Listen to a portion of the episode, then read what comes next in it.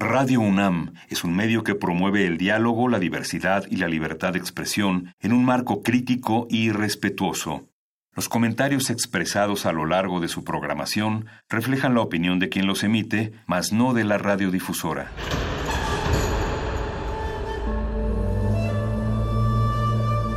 Un templo para la apreciación del ser mediante el sonido.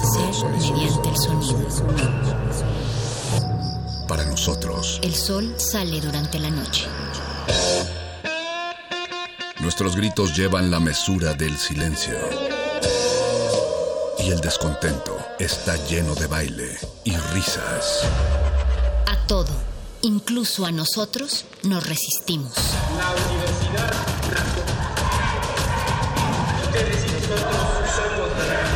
Resistencia modulada.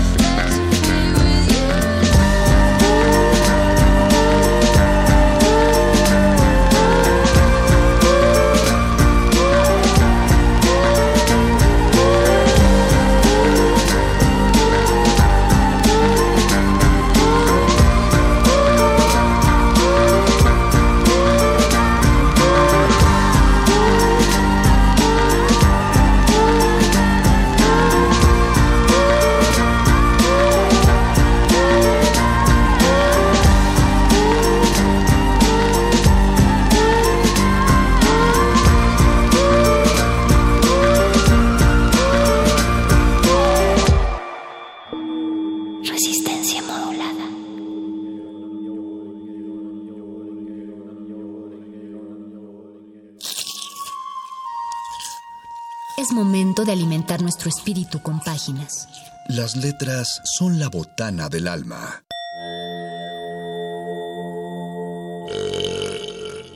Recuerda la máxima.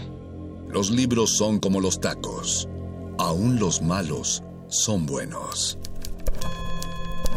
Muerde lenguas.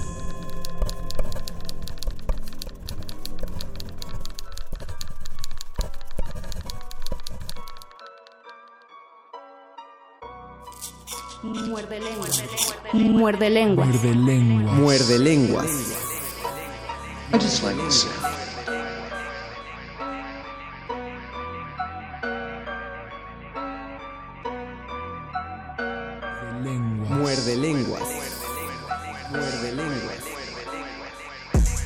Saludos estimada Resistencia y muchas gracias al Charro por ceder su espacio radiofónico a este su programa de letras, taquitos y en este caso la segunda parte del homenaje a la querida maestra Amparo Dávila. Los saluda el Mago Conde y a nombre de mi compañero Luis Flores del Mal les doy la bienvenida a esta emisión que como la del lunes pasado es grabada, así que eh, no estamos transmitiendo en vivo desde Adolfo Prieto 133, pero mandamos un saludo a todos los trabajadores y todas las personas que están ahí en la colonia del Valle, que son pocas, tengo entendido, porque seguimos con nuestras medidas de sana distancia sobre todo porque la semana pasada, desde la semana pasada estamos ya en la fase 3 con la curva de contagios en lo más alto. Esperamos que nuestros escuchas estén bien y que estén tomando las medidas adecuadas para para que continúen estando bien. Nuestras medidas son, eh, como lo están viendo, hacer estos programas de manera remota. Así que esa es la razón por la cual no me van a encontrar en nuestro Facebook Live, pero aún así nos pueden comentar en Facebook Resistencia Modulada. Pueden comentarnos a través de Twitter arroba Rmodulada. Seguimos al pendiente de las redes sociales, aunque no estemos de manera presencial en la estación y no estemos transmitiendo en vivo. Pero todos sus comentarios serán no solo revisados y contestados, sino que también serán tomados en cuenta por cualquier sugerencia de la programación que tengan. Y bueno, ¿en qué consiste este homenaje radiofónico? Eh, si nos sintonizaron el lunes pasado, recordarán que dimos lectura a dos textos de la narrativa tan fantástica de la maestra Amparo Dávila. Fueron El huésped y la señorita Julia. El día de hoy continuaremos con... No, no les alcanzo a anticipar cuantas más, porque aunque esto es grabado, pues estoy grabando en orden cronológico, o sea, este es el principio, entonces no sé en la grabación si da espacio para otros dos, tres textos, yo supongo que serán otros dos, eh, pero veamos cómo, cómo evoluciona esta, esta grabación. Si se perdieron el programa del lunes pasado y no encuentran el podcast, porque los podcasts de nuestras emisiones se han tenido que retrasar por la contingencia sanitaria y por las, eh, las delegaciones del trabajo que se ha tenido que hacer dentro de Radio UNAM. Estos textos son extraídos del material de lectura UNAM que si les paso la liga pueden buscarlo como material de lectura.unam.mx y ahí pueden buscar a Amparo Dávila. Digo, toda la liga eh, sería complicada de, dar en este momento, pero si ustedes escriben Amparo Dávila material de lectura UNAM en Google, la primera opción que les va a aparecer es ese PDF breve en una caja muy amable de leer y, y bueno, tendrían un libro más en su colección de PDFs para para minorar el paso de esta, de esta cuarentena. Estamos a la mitad en el ombligo de esa cuarentena, entonces hagámoslo lo más amable posible para nosotros y, la lectura y el podcast es, es una opción, una de muchas, pero eh, justo por eso nos entregamos a ella, a ver si si con esto logramos distraerlos por lo menos durante estos, estos 40 minutos de, que, puede llegar a durar este programa. Haré una, haremos una pequeña pausa musical y continuaremos con la lectura de otro texto de la maestra Amparo Dávila. Bienvenidos y bienvenidas a Muerde Lenguas, Letras, Taquitos y la maestra Amparo Dávila. Muerde lenguas. Muerde lenguas. Muerde lenguas. Muerde lenguas. Muerde lenguas.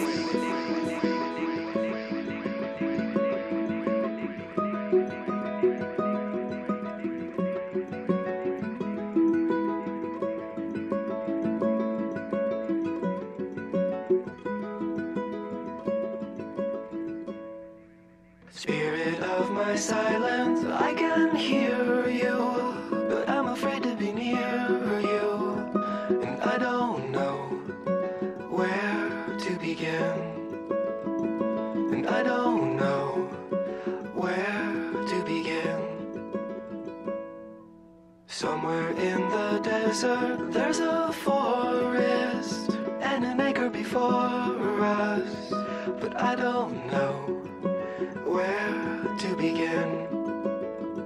But I don't know where to begin. Again, I lost my strength completely.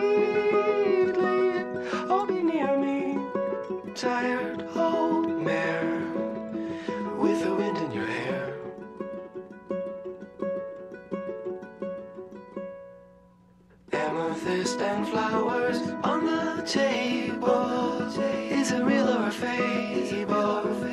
Well, I suppose a friend is a friend. And we all know how this will end. Chimney swift that finds me, be my keeper. Silhouette of a cedar. What is that song you sing is that song you sing for the dead? I see the signal searchlight strike me in the window and of my room. Well, I got nothing to prove. Well, I got nothing to prove.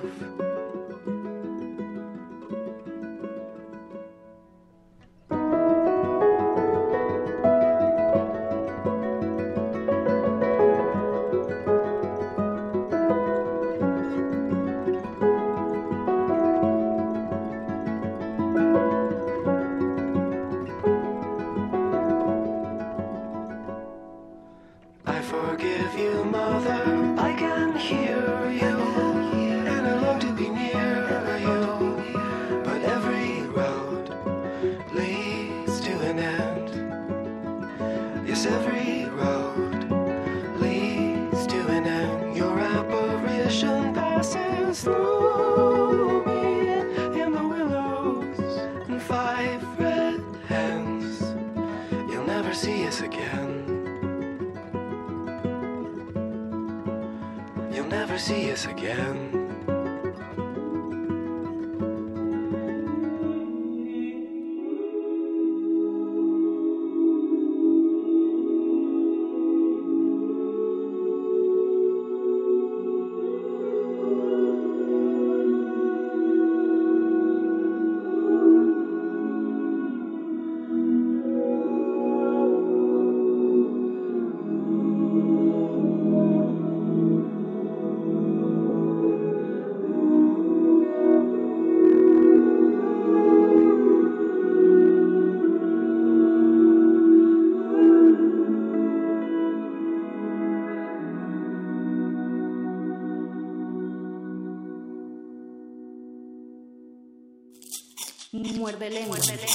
Muerde lenguas. Muerde lenguas. Muerde lenguas.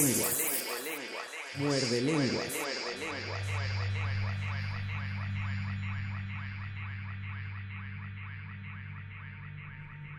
Muerde lenguas. Muerde lenguas. Muerde lenguas.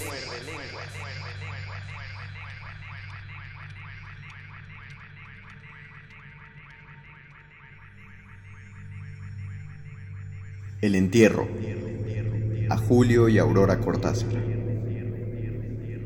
Volvió en sí en un hospital, en un cuarto pequeño donde todo era blanco y escrupulosamente limpio, entre tanques de oxígeno y frascos de suero, sin poder moverse ni hablar, sin permiso de recibir visitas. Con la conciencia vino también la desesperación de encontrarse hospitalizado y de una manera tan estricta. Todos sus intentos de comunicarse con su oficina, de ver a su secretaria, fueron inútiles. Los médicos y las enfermeras le suplicaban a cada instante que descansara y se olvidara por un tiempo de todas las cosas, no se preocupara por nada. Su salud es lo primero. Descanse usted, repose, repose, trate de dormir, de no pensar. Pero, ¿cómo dejar de pensar en su oficina abandonada, de pronto sin instrucciones, sin dirección?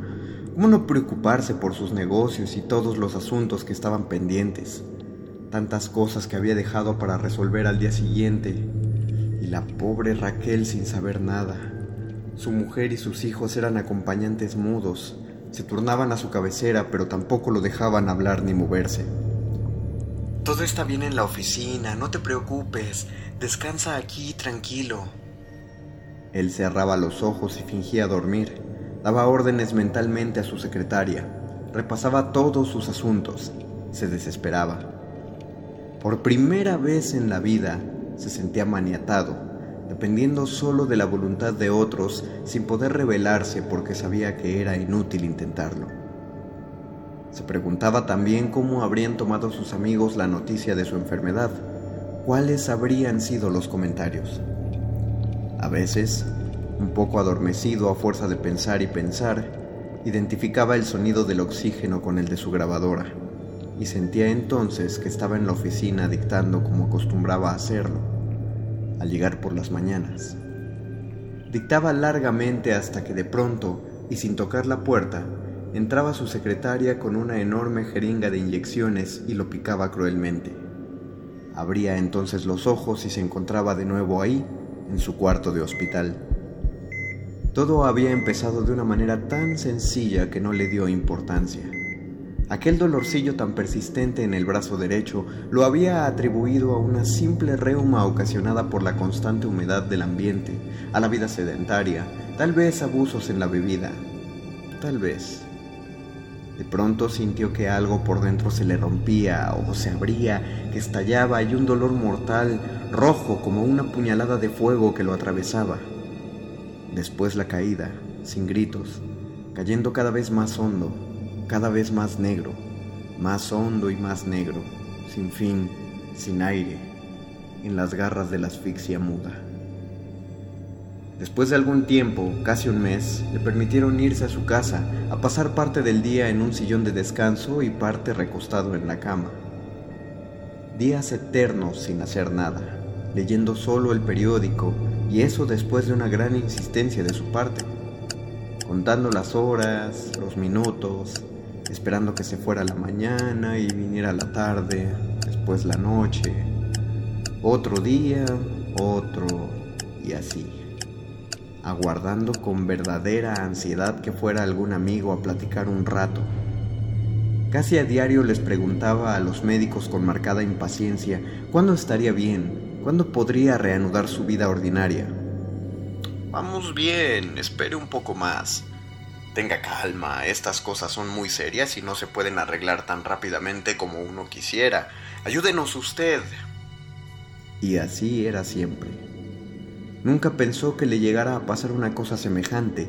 Él, que siempre había sido un hombre tan sano y tan lleno de actividad. Que tuviera de pronto que interrumpir el ritmo de su vida y encontrarse clavado en un sillón de descanso ahí en su casa, a donde desde algunos años atrás no iba sino a dormir, casi siempre en plena madrugada. A comer de vez en cuando, los cumpleaños de sus hijos y algunos domingos que pasaba con ellos en la actualidad solo hablaba con su mujer lo más indispensable, cosas referentes a los muchachos que era necesario discutir o resolver de común acuerdo, o cuando tenían algún compromiso social de asistir a una fiesta o de recibir en su casa.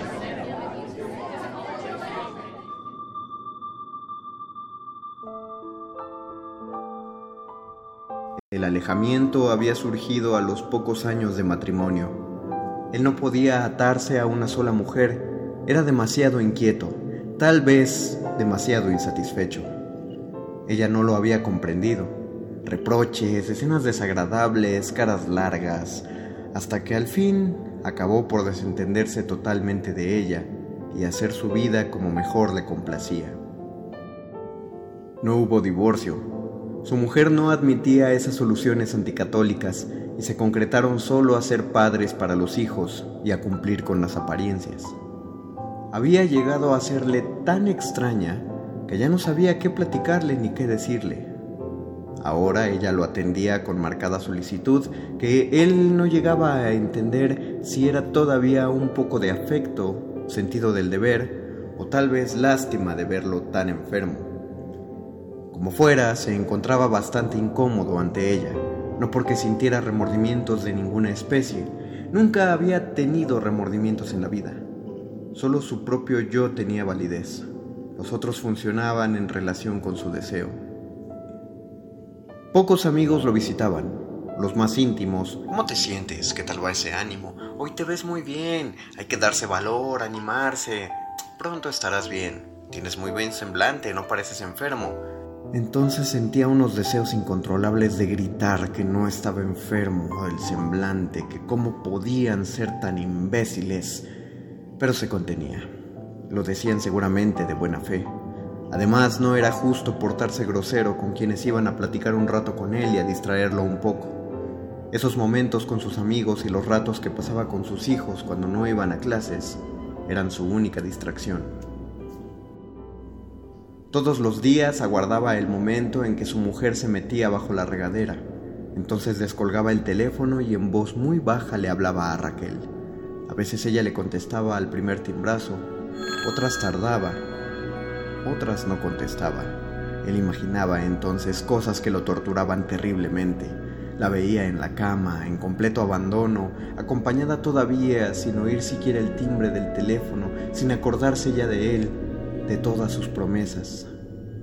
En esos momentos quería aventar el teléfono y las mantas que le calentaban las piernas y correr, llegar pronto, sorprenderla. Todas eran iguales, mentirosas, falsas, traidoras. El muerto al hoyo y el vivo al pollo, miserables, vendidas, cínicas, poca cosa. Pero de él no se burlaría, la pondría en su lugar, la botaría a la calle a donde debía estar, la enseñaría a que aprendiera a comportarse, a ser decente. Se buscaría a otra muchacha mejor y se la pondría enfrente. Ya vería a la tal Raquel, ya vería pálido como un muerto y todo tembloroso, pedía a gritos un poco de agua y la pastilla calmante.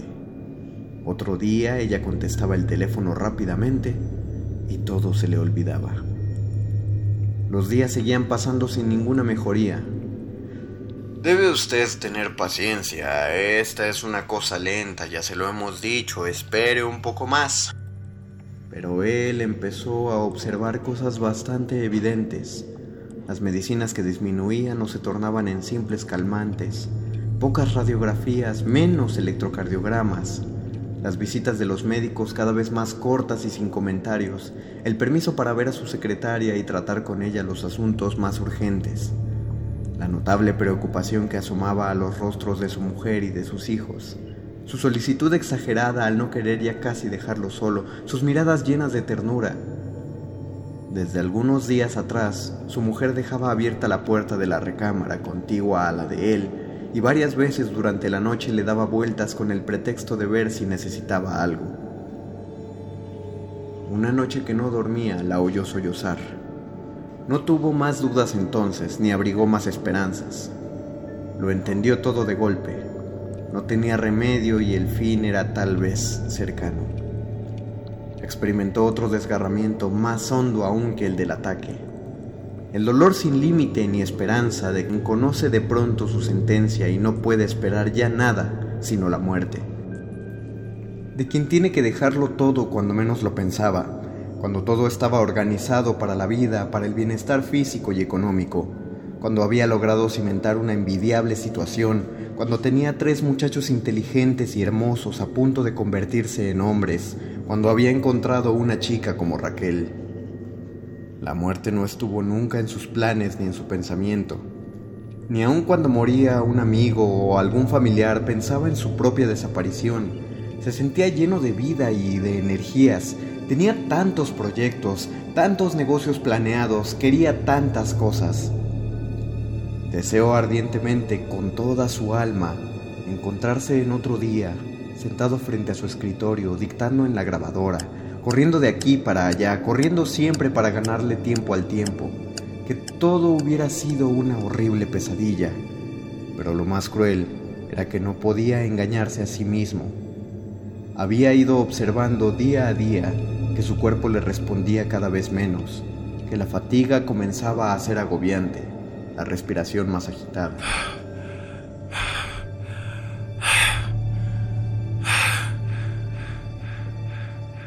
Aquel descubrimiento lo hundió en una profunda depresión.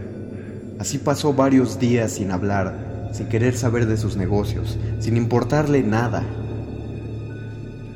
Después, y casi sin darse cuenta, empezó de tanto en tanto a pensar y pensar en la muerte, a familiarizarse con ella, a adaptarse a la idea. Hubo veces en que casi se sintió afortunado por conocer su próximo fin y no que le hubiera pasado como a esas pobres gentes que se mueren de pronto y no dan tiempo ni a decirles Jesús te ayude. Los que se mueren cuando están durmiendo y pasan de un sueño a otro sueño dejándolo todo sin arreglar. Era preferible saberlo y preparar por sí mismo las cosas, hacer su testamento correctamente y también, ¿por qué no?, dejar las disposiciones para el entierro Quería ser enterrado, en primer lugar, como lo merecía el hombre que trabajó toda la vida hasta lograr una respetable posición económica y social y, en segundo término, a su gusto y no a gusto y conveniencias de los demás. Ya todo es igual, ¿para qué tanta ostentación? Son vanidades que ya no tienen sentido. Eso solían opinar siempre los familiares de los muertos pero para quien lo dejaba todo, sí tenía sentido que las dos o tres cosas últimas que se llevaba fueran de su gusto. Empezó por pensar cuál sería el cementerio conveniente. El inglés tenía fama de ser el más distinguido y por lo tanto debía ser el más costoso. Ahí fue a enterrar a dos amigos y no lo encontró mal ni deprimente. Parecía más bien un parque, con muchas estatuas y prados muy bien cuidados. Sin embargo, se respiraba ahí una cierta frialdad establecida, todo simétrico, ordenado exacto, como la mentalidad de los ingleses, y para ser sincero consigo mismo, nunca le habían simpatizado los ingleses con su eterna careta de serenidad, tan metódicos, tan puntuales, tan llenos de puntos y comas. Siempre le costó mucho trabajo entenderlos, las ocasiones en que tuvo negocios con ellos. Eran minuciosos, detallistas y tan buenos financieros que le producían profundo fastidio. Él que era tan decidido en todas sus cosas, que se jugaba los negocios muchas veces por pura corazonada, que al tomar una decisión había dicho su última palabra, que cerraba un negocio y pasaba inmediatamente a otro, no soportaba aquellos tipos que volvían al principio del asunto, hacían mil observaciones, establecían cláusulas, imponían mil condiciones, vaya que eran latosos. Mejor sería pensar en otro cementerio. Se acordó entonces del jardín, ahí donde estaba enterrada su tía Matilde, no cabía duda de que era el más bonito, fuera de la ciudad en la montaña, lleno de luz, de aire, de sol. Por cierto que no supo nunca cómo había quedado el monumento de su tía. No tenía tiempo para ocuparse de esas cosas, no por falta de voluntad, claro. Su mujer le contó que lo habían dejado bastante bien. Ahí también estaba Pepe Antunes, tan buen amigo y qué bueno era para una copa. Nunca se doblaba, aguantaba hasta el final. Ya cuando estaba alegre le gustaba oír canciones de Guti Cárdenas y por más que le dijeron que dejara la copa, nunca hizo caso. Si no fuera por estas, Decía levantando la copa y una o dos cosas más, qué aburrida sería la vida. y se murió de eso. Él tampoco había sido malo para la copa, unos cuantos whiskies para hacer apetito, una botella de vino en la comida, después algún coñac una crema y si no hubiera sido porque tenía demasiados negocios y le quedaba poco tiempo, a lo mejor habría acabado como el pobre Pepe. Pensó también en el Panteón francés. Tiene su categoría, no cabe duda, pero es el que más parece un cementerio, tan austero, tan depresivo. Es extraño que sea así, pues los franceses siempre parecen tan llenos de vida y de alegría, sobre todo ellas, René, Denise, Viviane, y sonrió complacido. Guapas muchachas. Cuando estaba por los 40 creía que tener una amante francesa era de muy buen tono y provocaba cierta envidia entre los amigos, pues existe la creencia de que las francesas y las italianas conocen todos los secretos y misterios de la alcoba. Después con los años y la experiencia llegó a saber que el ardor y la sabiduría eróticos no son un rasgo racial, sino exclusivamente personal. Había tenido dos amantes francesas por aquel entonces. Viviane no fue nada serio.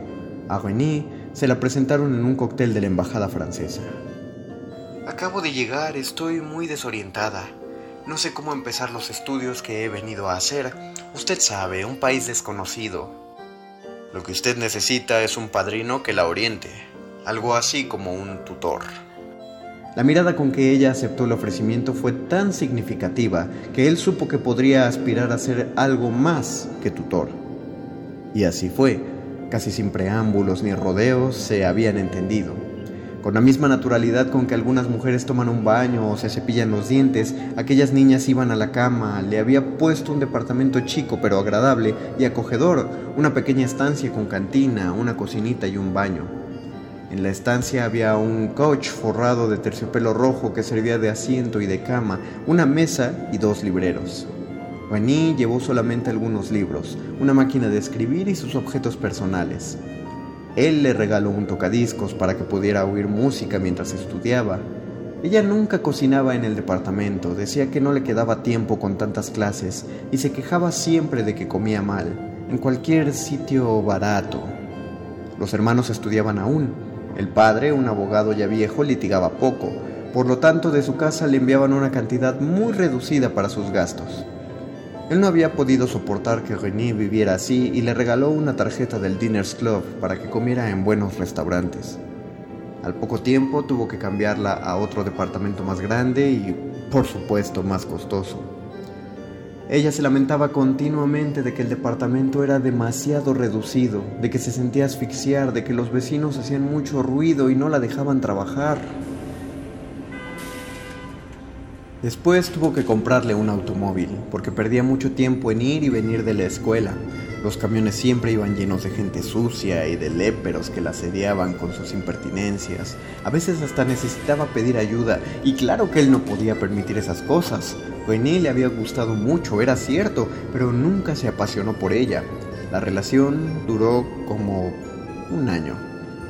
Después ella empezó a no dejarse ver tan seguido. Tengo que estudiar mucho, reprobé una materia y quiero presentarla a título de suficiencia. Un compañero me va a ayudar. Cuando ella tenía que estudiar, lo cual sucedía casi todas las noches, él pasaba a llevarle una caja de chocolates o algunos bocadillos. Ella abría la puerta y recibía el obsequio, pero no le permitía entrar. Estando tú no podré estudiar y tengo que pasar el examen. Le daba un beso rápido y cerraba la puerta con un au revoir, Él se marchaba entonces un poco fastidiado en busca de algún amigo para ver una variedad o a tomar algunas copas antes de irse a dormir a su casa. Aquel día le llevó los chocolates como de costumbre, se habían despedido y ya se iba cuando notó que llevaba desanudada la cinta de un zapato. Se agachó para amarrársela, pegado casi a la puerta del departamento. Entonces escuchó las risas de ellos y algunos comentarios. Ya nos trajeron nuestros chocolates. Pobre viejo tonto, decía el muchacho. Después más risas, después... Ah, lo que había sentido. Toda la sangre se le subió de pronto a la cabeza, quiso tirar la puerta y sorprenderlos, golpear, gritar, y no estaba enamorado, era su orgullo, su vanidad, por primera vez ofendida.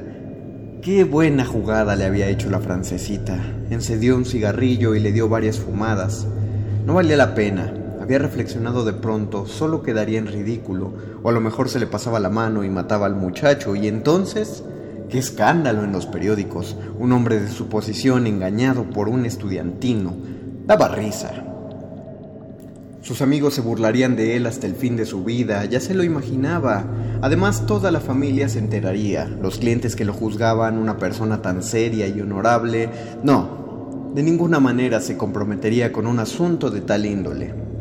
Tomó el elevador y salió del edificio. Estacionó su carro a cierta distancia y esperó fumando cigarrillo tras cigarrillo.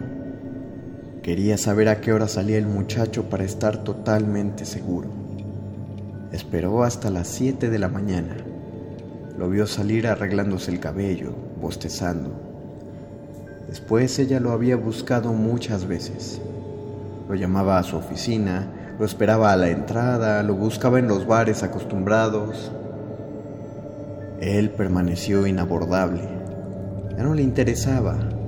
Había miles como ellas o mejores. Denise no significó nada. Se acostó con ella dos o tres veces, y era mucho, pues todos sus amigos y casi media ciudad habían pasado solo una vez por su lecho. Tenía la cualidad de ser muy aburrida y la obsesión de casarse con quien se dejara. Además era larga y flacucha, no tenía nada. Se decidió finalmente por el cementerio jardín, que daría cerca de su tía Matilde. Después de todo, ella fue como su segunda madre. Lo había recogido cuando quedó huérfano y le dio cariño y protección. Ordenaría que le hicieran un monumento elegante y sobrio, una lápida de mármol con el nombre y la fecha.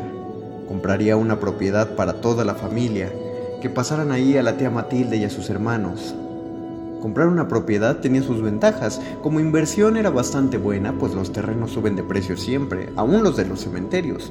Aseguraba también que sus hijos y su mujer tuvieran dónde ser enterrados. No sería nada difícil que acabaran con la herencia que iba a dejarles. Había visto tantos casos de herencias cuantiosas dolorosamente dilapidadas. Su ataúd sería metálico, bien resistente y grande. No quería que le pasara lo que a Pancho Rocha.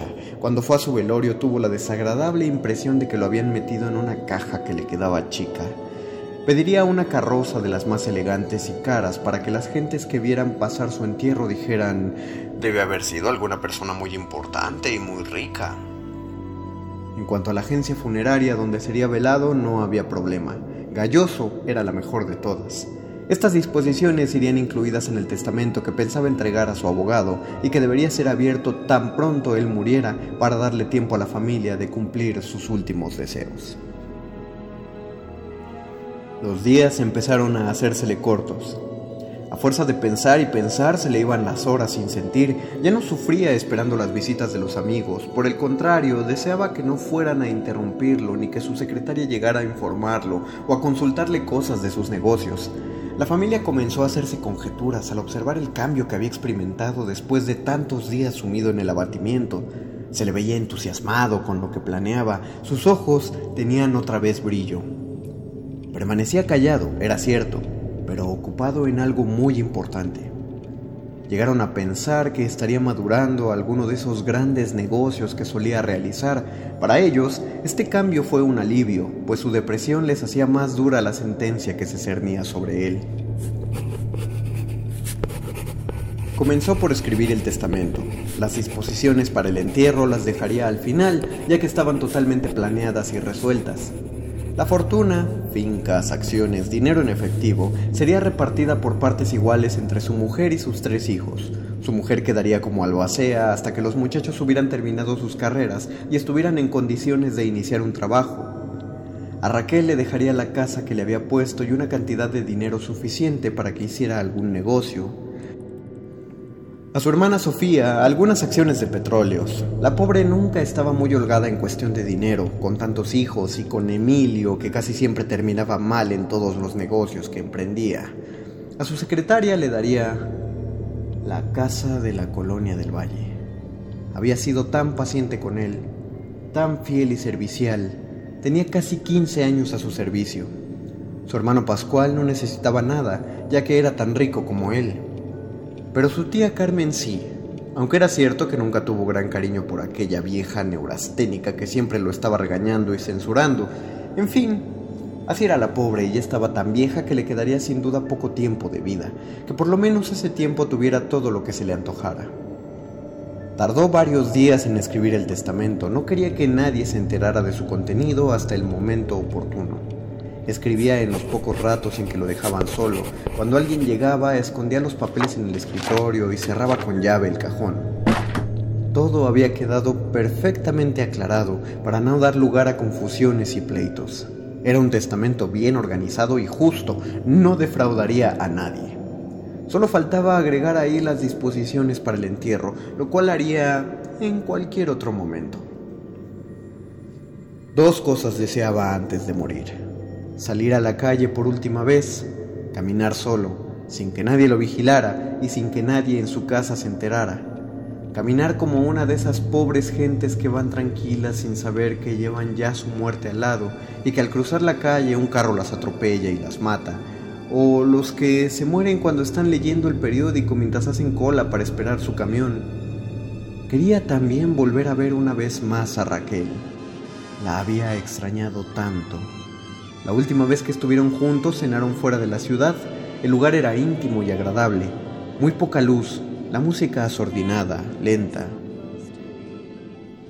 A las tres copas Raquel quiso bailar. Él se había negado. Le parecía ridículo a su edad. Podía encontrarse con algún conocido, eso ya no era para él.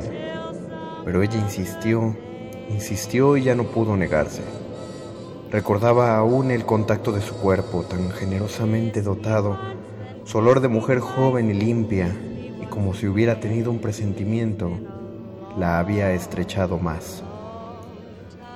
Cuando la fue a dejar a su casa no se quedó con ella, no se sentía bien, tenía una extraña sensación de ansiedad, algo raro que le oprimía el pecho, lo sofocaba y le dificultaba la respiración. Apenas había podido llegar a su casa y abrir el garage.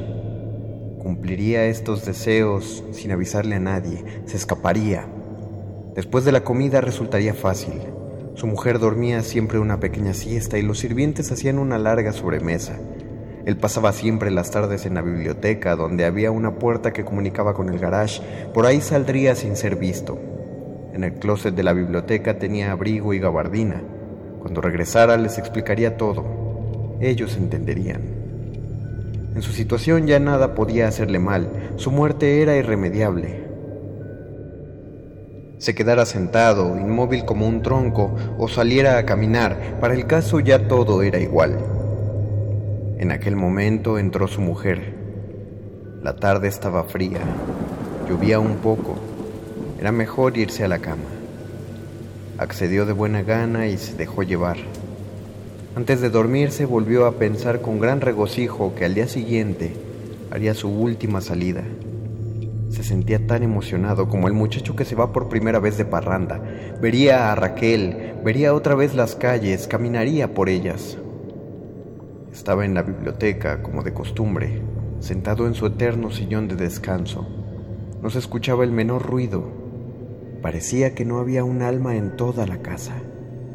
Sonrió complacido. Todo iba a resultarle más fácil de lo que había pensado. Eran cerca de las cuatro de la tarde cuando se decidió a salir. Sacó del closet la gabardina, una bufanda de lana y un sombrero. Se arregló correctamente y escuchó pegado a la puerta, pero no había la menor señal de vida en aquella casa. Todo era silencio, un silencio absoluto. Bastante tranquilo, salió por la puerta del garage, no sin antes haberse colocado unos gruesos lentes oscuros para no ser reconocido. Quería caminar solo. La tarde era gris y algo fría, tarde de otoño, ya casi invierno. Se acomodó la bufanda y se subió el cuello de la gabardina, se alejó de la casa lo más rápido que pudo. Después, confiado, aminoró el paso y se detuvo a comprar cigarrillos. Encendió uno y lo saboreó con gran deleite. Tanto tiempo sin fumar. Al principio les pedía siempre a sus amigos que le llevaran cigarrillos. Nunca lo hicieron. Después no volvió a pedirlos. Caminó un rato sin rumbos hasta que se dio cuenta que iba en dirección contraria a la casa de Raquel y cambió su camino. Al llegar a una esquina se detuvo. Venía un cortejo fúnebre y ya no le daba tiempo de atravesar la calle. Esperaría. Pasaron primero unos camiones especiales llenos de personas enlutadas.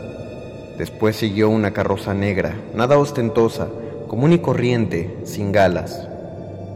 Debía ser un entierro modesto. Sin embargo, detrás de la carroza varios camiones llevaban grandes ofrendas florales, coronas enormes y costosas. Entonces se trataba de alguna persona importante. Venía después el automóvil de los deudos, un Cadillac negro último modelo, igual al suyo. Al pasar el coche pudo distinguir en su interior las caras desencajadas y pálidas de sus hijos y a su mujer que, sacudida por los sollozos, se tapaba la boca con un pañuelo para no gritar.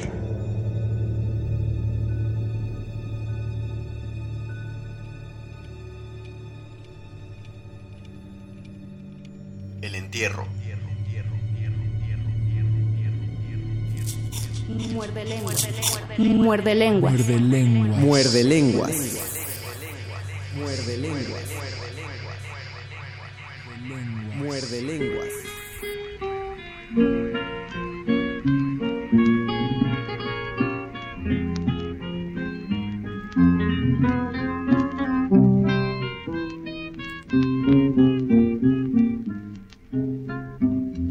golondrina viajera de mirar dulce y triste que tu nido formaste dentro del corazón.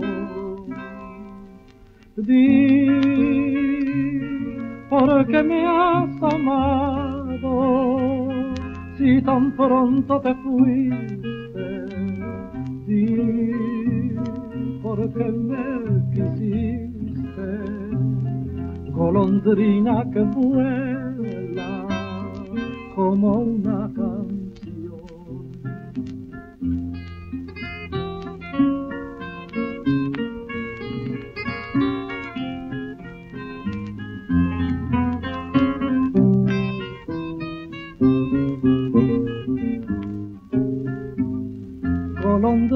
viajera de mirar dulce y triste que tu nido formaste dentro del corazón.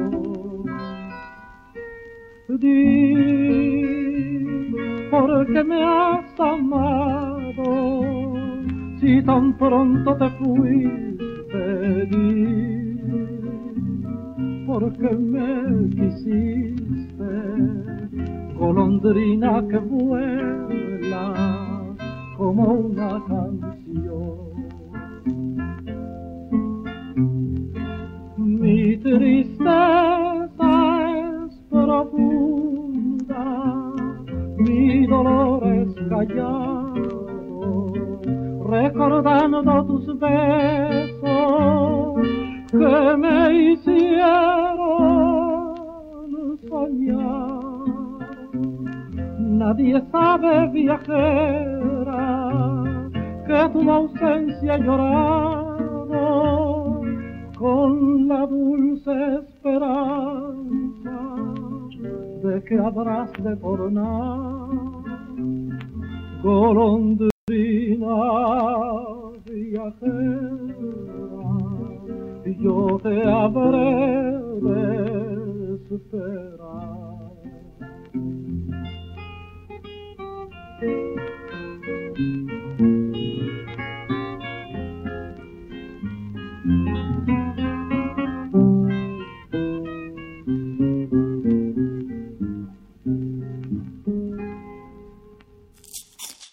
lenguas. Muerde lenguas. Muerde lenguas. Muerde lenguas. Muerde lenguas. Muerde lenguas.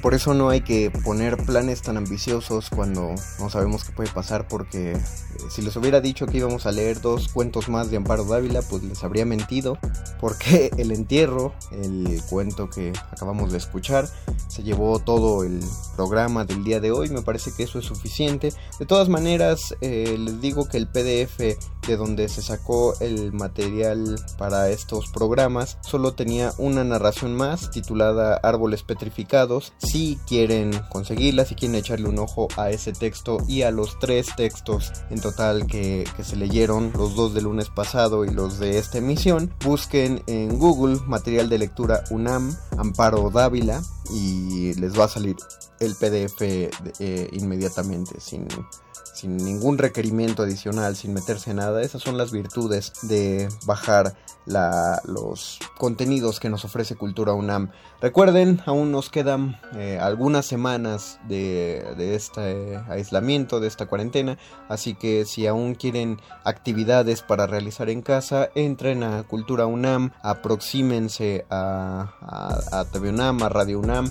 Hay varios programas que están eh, que se están repitiendo y una programación que se les está, está, ofreciendo para que no sientan que se les congela el cerebro en este en esta pausa social. Pero a título personal, yo les recomiendo que aprovechen estos días para para descansar, para hacer una pausa, para minimizar su, su productividad que le llaman, que a mí me parece un término eh, un tanto desagradable porque no hay ninguna obligación en nosotros por ser productivos per se. Está muy padre el trabajo, está muy padre hacer cosas, pero también está muy padre saber que no es necesario hacer algo, entre comillas, útil todo el tiempo.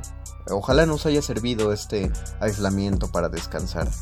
Pues eso ha sido todo de mi parte y todo aquí en Muerde Lenguas. A nombre de mi compañero Luis Flores del Mal, agradezco a la gente que está en la operación técnica de esta cabina y agradezco a Oscar el Voice, a Betoques por ayudar, eh, Oscar en la edición de este programa, el Betoques probablemente en la producción, o quizá también el Voice, no estoy seguro de esos horarios, pero gracias a todos, gracias por escuchar. Yo soy el Mago Conde y esto fue Muerde Lenguas. Nos escuchamos el próximo lunes. Continúen con resistencia modulada. Gracias.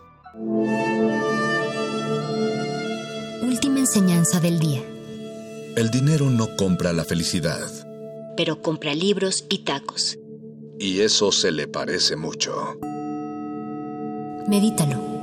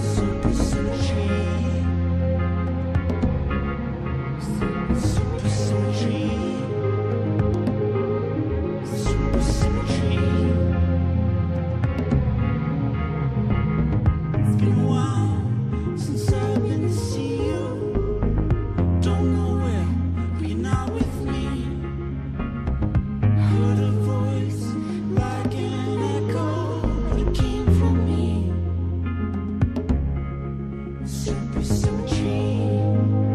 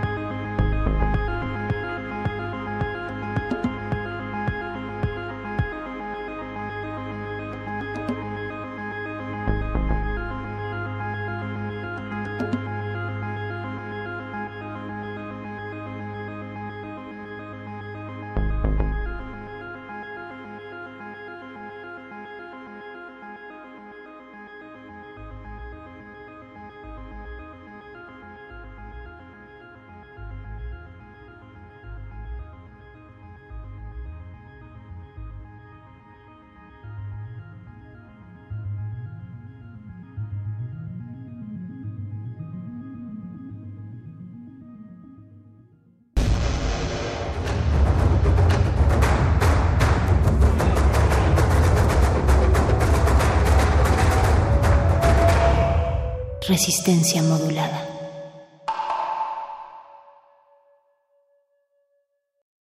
Esta es una retransmisión de Manifiesto. Este programa fue transmitido originalmente el 19 de febrero del 2020. Un individuo puede resistir casi tanto como un colectivo, pero el colectivo no resiste sin los individuos. Manifiesto.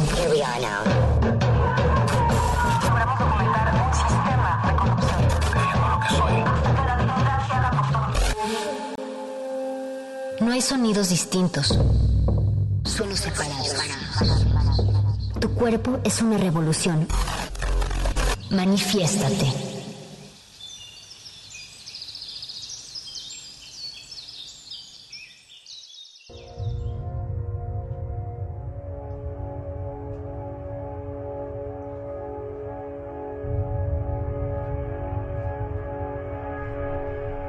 En el ámbito penal, el derecho a la información es un derecho relativo, cuyos límites son los derechos de la personalidad y el debido proceso, y en particular los que persiguen proteger la dignidad e integridad de las personas.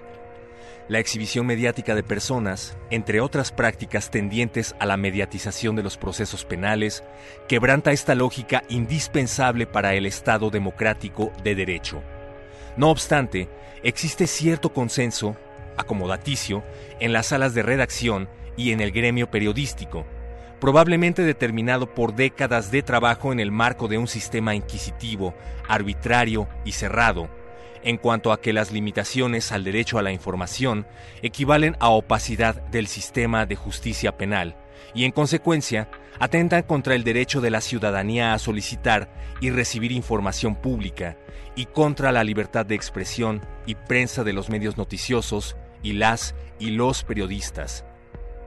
La exhibición mediática de personas, víctimas y detenidas o imputadas de un delito, lo mismo que a otras prácticas de mediatización semejantes, le es inherente la paradoja que se expone a continuación. Resultado del anclaje del periodismo y la industria noticiosa a la nota roja y el infoentretenimiento, con sus lamentables implicaciones en contra de la ética y de la legalidad, traiciona el derecho a la información de todas y todos.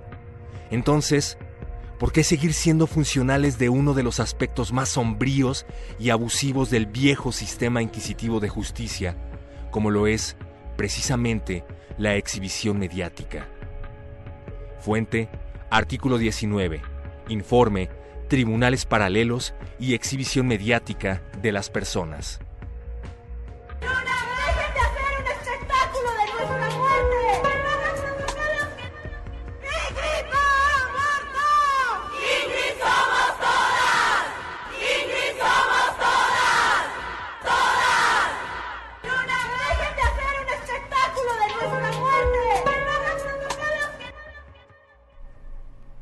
Decálogo feminista contra la violencia de género. 1. Las mujeres no estamos más seguras con fuerzas armadas en las calles. 2. Nos queremos vivas. 3. Todos los derechos para todas las mujeres y las niñas. 4. Acabar con la impunidad en delitos de violencia de género. 5. Alerta Nacional de Violencia de Género. 6. Homologar tipo penal de feminicidio. 7. Acceso de las mujeres a la justicia. 8. Alto a la revictimización por parte de servidores públicos. 9. Policías capacitadas y coordinadas. 10. Más acción, menos discurso.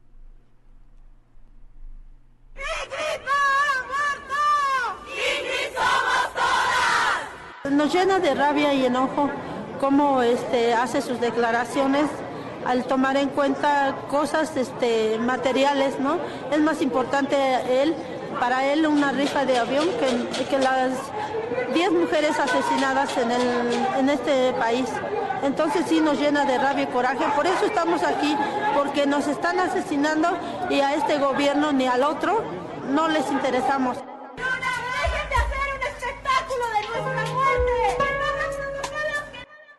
Manifiesto.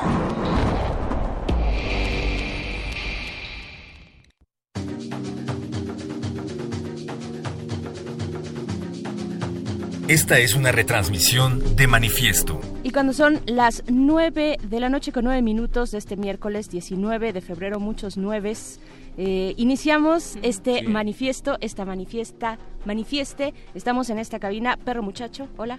Hola, ¿cómo estás, Berenice Camacho? Muy bien. Mónica Sorrosa también está por aquí. Hola, ¿Cómo Moni. están, amiguitos? Bien, bien, pues con... Pues bien, bien a medias. Bien a secas, Bien más o menos, ¿no? Eh, es muy difícil, bueno, para los que sintonizan resistencia modulada desde el inicio, conocen el flash informativo conocido como la Nota Nostra, y justo platicaba con el querido productor Betoques de la dificultad de hacer un noticiario satírico, o lo que pretende ser un noticiario satírico, en medio de noticias como esta, ¿no? En donde se tiene que ser cauteloso, en donde se tiene que ser sensible a la información, en donde no te puedes mofar de cualquier cosa, y en donde pues los trending topics son, son esos, ¿no? Desapariciones, desapariciones forzadas, feminicidios. Y en donde desafortunadamente, perro, eh, no todos tienen esa cautela, ¿no? No todos los medios eh, piensan como tú y no todos son, eh, pues, eh, digamos, delicados o, o subrayan esta ética profesional de la que siempre se habla en el periodismo, pero que muchas veces también se pasa de la línea, ¿no? Así es, bueno, es todo un tema, ¿no? O sea, sí, sí, ahorita que lo estoy pensando, desde múltiples como ángulos y lugares desde donde hacemos eh, el ejercicio periodístico, pero también donde se hace eh, el humor, la comedia, eh, pues es complicado, ¿no? Ahora se dice que ya no se puede hacer nada si no es políticamente correcto. Yo me pregunto primero qué es lo políticamente correcto, ¿no? Eh, ¿De dónde venimos? ¿Cuál es la estructura imperante? Porque precisamente de esa estructura como que se desprende ahí un discurso, un discurso que está autorizado. Y, y por otro lado están, está la disidencia, ¿no? que yo pienso en este caso sería el movimiento feminista, entre otros muchos movimientos y, y- y grupos de personas, pero hay, hay ahí como que un poco tener, eh, eh, pues medir un poco cómo está, eh, quién tiene el discurso autorizado y quién no. ¿no? Sí, Porque sí. estamos en un momento de transición también. Entramos luego, luego al tema, pero no hemos saludado a quienes están del otro lado del cristal. Hola, don Agustín Mulia, que está en los controles técnicos. También junto al mando maestro se encuentra Oscar Sánchez en la producción ejecutiva de este espacio. Alberto Benítez, vigilando que todo se lleve a cabo con cautela, normalidad y ética periodística. Y desde luego Alba Martínez, desde el panóptico de la continuidad. Así es. Pues bueno, están también nuestras redes sociales para que ustedes opinen. Estábamos, bueno, iniciamos con este con esta pequeña como lectura de un extracto, eh, un extracto de un informe que ustedes pueden consultar en artículo 19, en esta organización precisamente que vela por estos derechos de información y, y- y de prensa. El informe se llama Tribunales Paralelos y Exhibición Mediática de las Personas y hace una mm, referencia, mm, digamos, va tejiendo la relación entre los medios de comunicación que reportan temas de justicia, ¿no? Y creo que estamos en ese punto, justo con desde la semana pasada y no solo la semana pasada. O sea, podríamos irnos tan lejos como quisiéramos, podríamos irnos al tema de Florence Cassés, por ejemplo, ¿no? Eh, que finalmente la Suprema Corte dijo no, pues esto va como eh, eh, este fue eh, toda esta mediatización de producciones García Luna, pues fue este en contra o en detrimento de su eh, pues de su proceso, ¿no? De su proceso judicial. Entonces, pues ahí ahí fue la sentencia. En fin, bueno, tenemos muchísimos casos, pero el más reciente y por el cual llegamos a esto es precisamente el de Ingrid, ¿no? El del Para los feminicidio que- de Ingrid. Para los que vivan debajo de una piedra, pues resulta que se filtraron las fotografías del feminicidio de Ingrid y no nada más se filtraron en redes sociales, sino que aparecieron en un diario de nota roja y después se supo que son las autoridades las que andan filtrando estas fotografías. ¿Quién más? Sí, porque no se filtran solas, ¿no? Alguien, eh, una autoridad, los primeritos que llegan ahí, que son la policía y los peritos, ¿no? Pues son los que tienen como esa capacidad de estar ahí y pues no se filtran solas las, las imágenes y tampoco llegan solitas a los al- a las redacciones, ¿no? Y había quien trataba de justificar la filtración de las fotografías diciendo que la mercantilización de estas tragedias siempre ha estado presente en los medios de comunicación, ¿no? Y pues sí, tienen razón, siempre ha sido una lacra de los Sí. medios de comunicación. Eh, De hecho, hay medios que se dedican explícitamente, perro, a sacar ese tipo de fotografías, ¿no? Con encabezados eh, chuscos, ¿no? Entre comillas, hasta muchas veces en doble sentido. Y bueno, pues son de los diarios que más se se venden y se compran también en este país. Estamos hablando de una cultura que ya tenemos arrastrando, ¿no? En cuanto a temas de violencia, en cuanto a temas eh, de exposición mediática, de eh, pues de estos actos, estos crímenes, ¿no? También bastante dolorosos. Sí, la llamada nota roja que tiene pues una tradición este pues histórica en, en- en el periodismo mexicano, ¿no? Pero yo creo que, o sea, antes la nota roja no tenía una exposición eh, como lo tiene, como la tiene ahora eh, con el espacio digital, donde permanecen esas imágenes y donde las víctimas, los familiares de, por ejemplo, de mujeres víctimas de feminicidio, eh, se encuentran las imágenes de, sus, de su familia, de sus seres queridos, ahí ya permanentemente en la red, ¿no? No estoy justificando de que antes sí y ahora no, pero bueno, ahora hay estándares. Se abre un nuevo ¿no? vortex, Sí, exacto. Con la red. Exacto. En donde tú puedes eh, simplemente poner eh, en Google algo, alguna información y te sale inmediatamente, ¿no?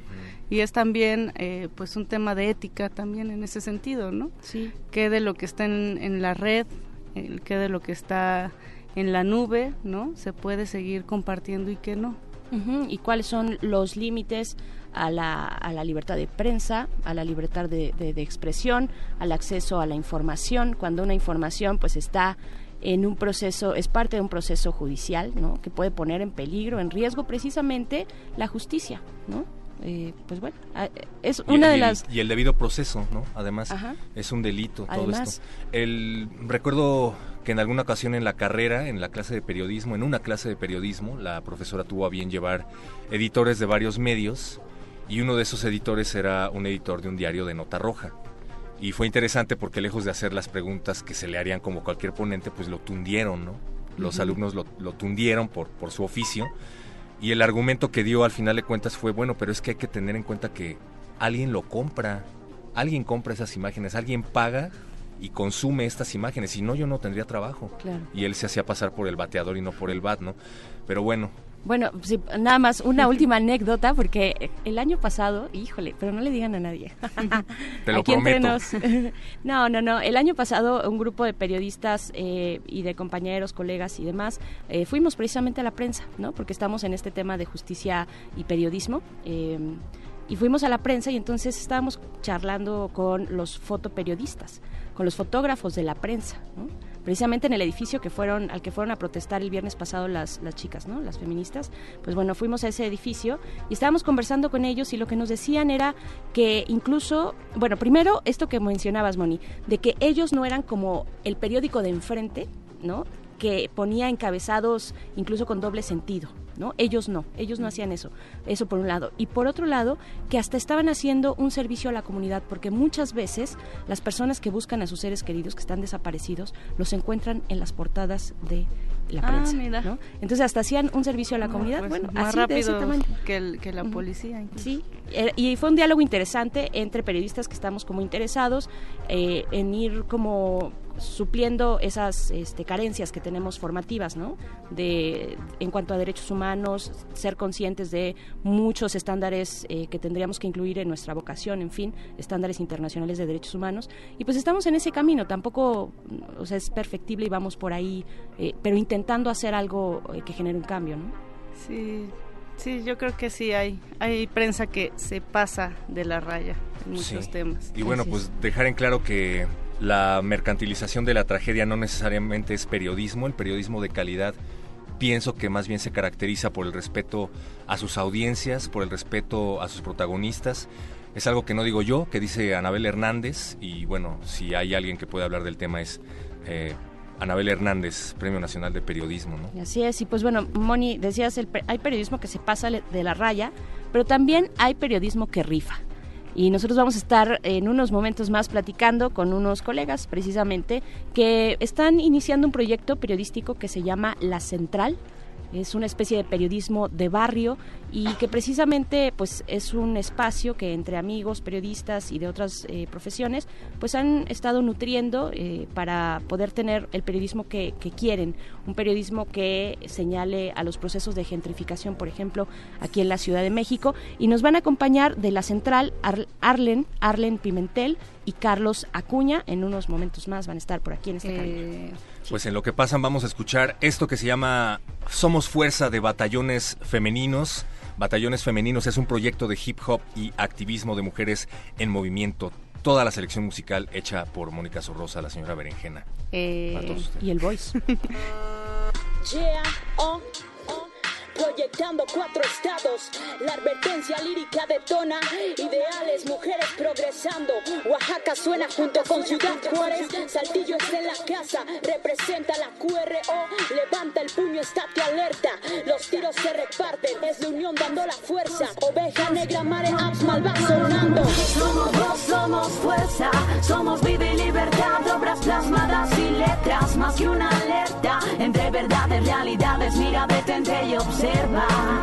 Somos voz, somos fuerza, somos vida y libertad, obras plasmadas y letras, más que una alerta, entre verdades, realidades, mira, detente y observa.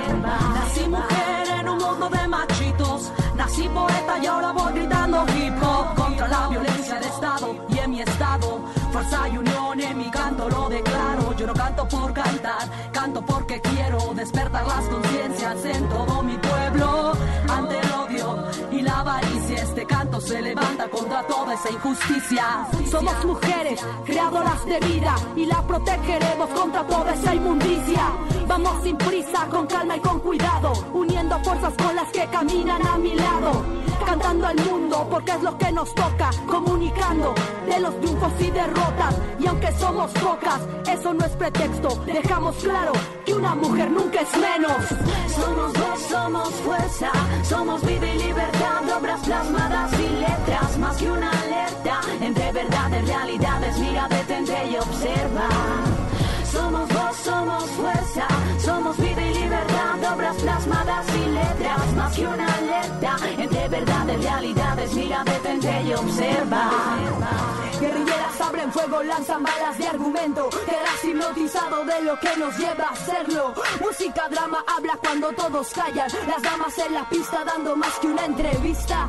Empieza en ceros juntando un gran talento. La F en la casa femenina fue el invento. De vida a vida llevamos aquel progreso. Donde mi gente habla, se defiende, no se engaña. Marco la fuerza en mi rima, mente y alma. El hip hop en mi boca va a acabar a quien lo toca.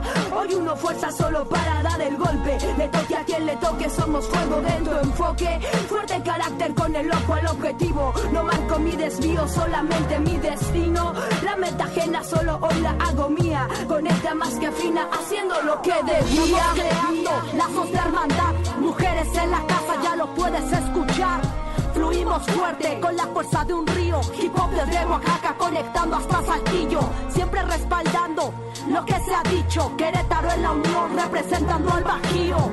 Hoy más de cuatro toman riendas en las calles. Aguas con Ciudad Juárez, no te espantes de capiales. Conectar, unir, crear, soñar, luchar, sembrar, sentir y ver, cantar, bailar, pintar, volar, fluir, dejar vivir Mujeres, revolución, soy fronteriza. La cobardía sería no despertar. Se incrustan blanco roen tracks en estas melodías. Trafico sueños desde la capital de los negocios de sus socios. Estación infierno. Frontera desierto, desolado, impregnado de terror de estado militarizado. No se me olvida que asesinan y desaparecen. Hoy vengo a cobrarles los intereses, mis raíces crecen, se fortalecen, espantan y aplastan tus simulaciones, cargadas de injustas razones. No hay buenos motivos para seguir creciendo en caóticas psicópatas, maníacas con visiones. Pincho la rueca envenenada, despertándome, fumé y bailé. Con el humo lo comprobé, nunca más paz para el que me oprime. La lucha sigue hasta siempre, firmes y adelante. Hasta siempre, firmes y adelante. La lucha sigue. La lucha sigue. Somos voz, somos fuerza, somos vida y libertad, obras plasmadas y letras, más que una alerta, entre verdades, realidades, mira, detente y observa. Somos voz, somos fuerza, somos vida y obras plasmadas y letras. 10 mujeres asesinadas en, el, en este país. Entonces sí nos llena de rabia y coraje. Por eso estamos aquí, porque nos están asesinando y a este gobierno ni al otro no les interesamos. Manifiesto.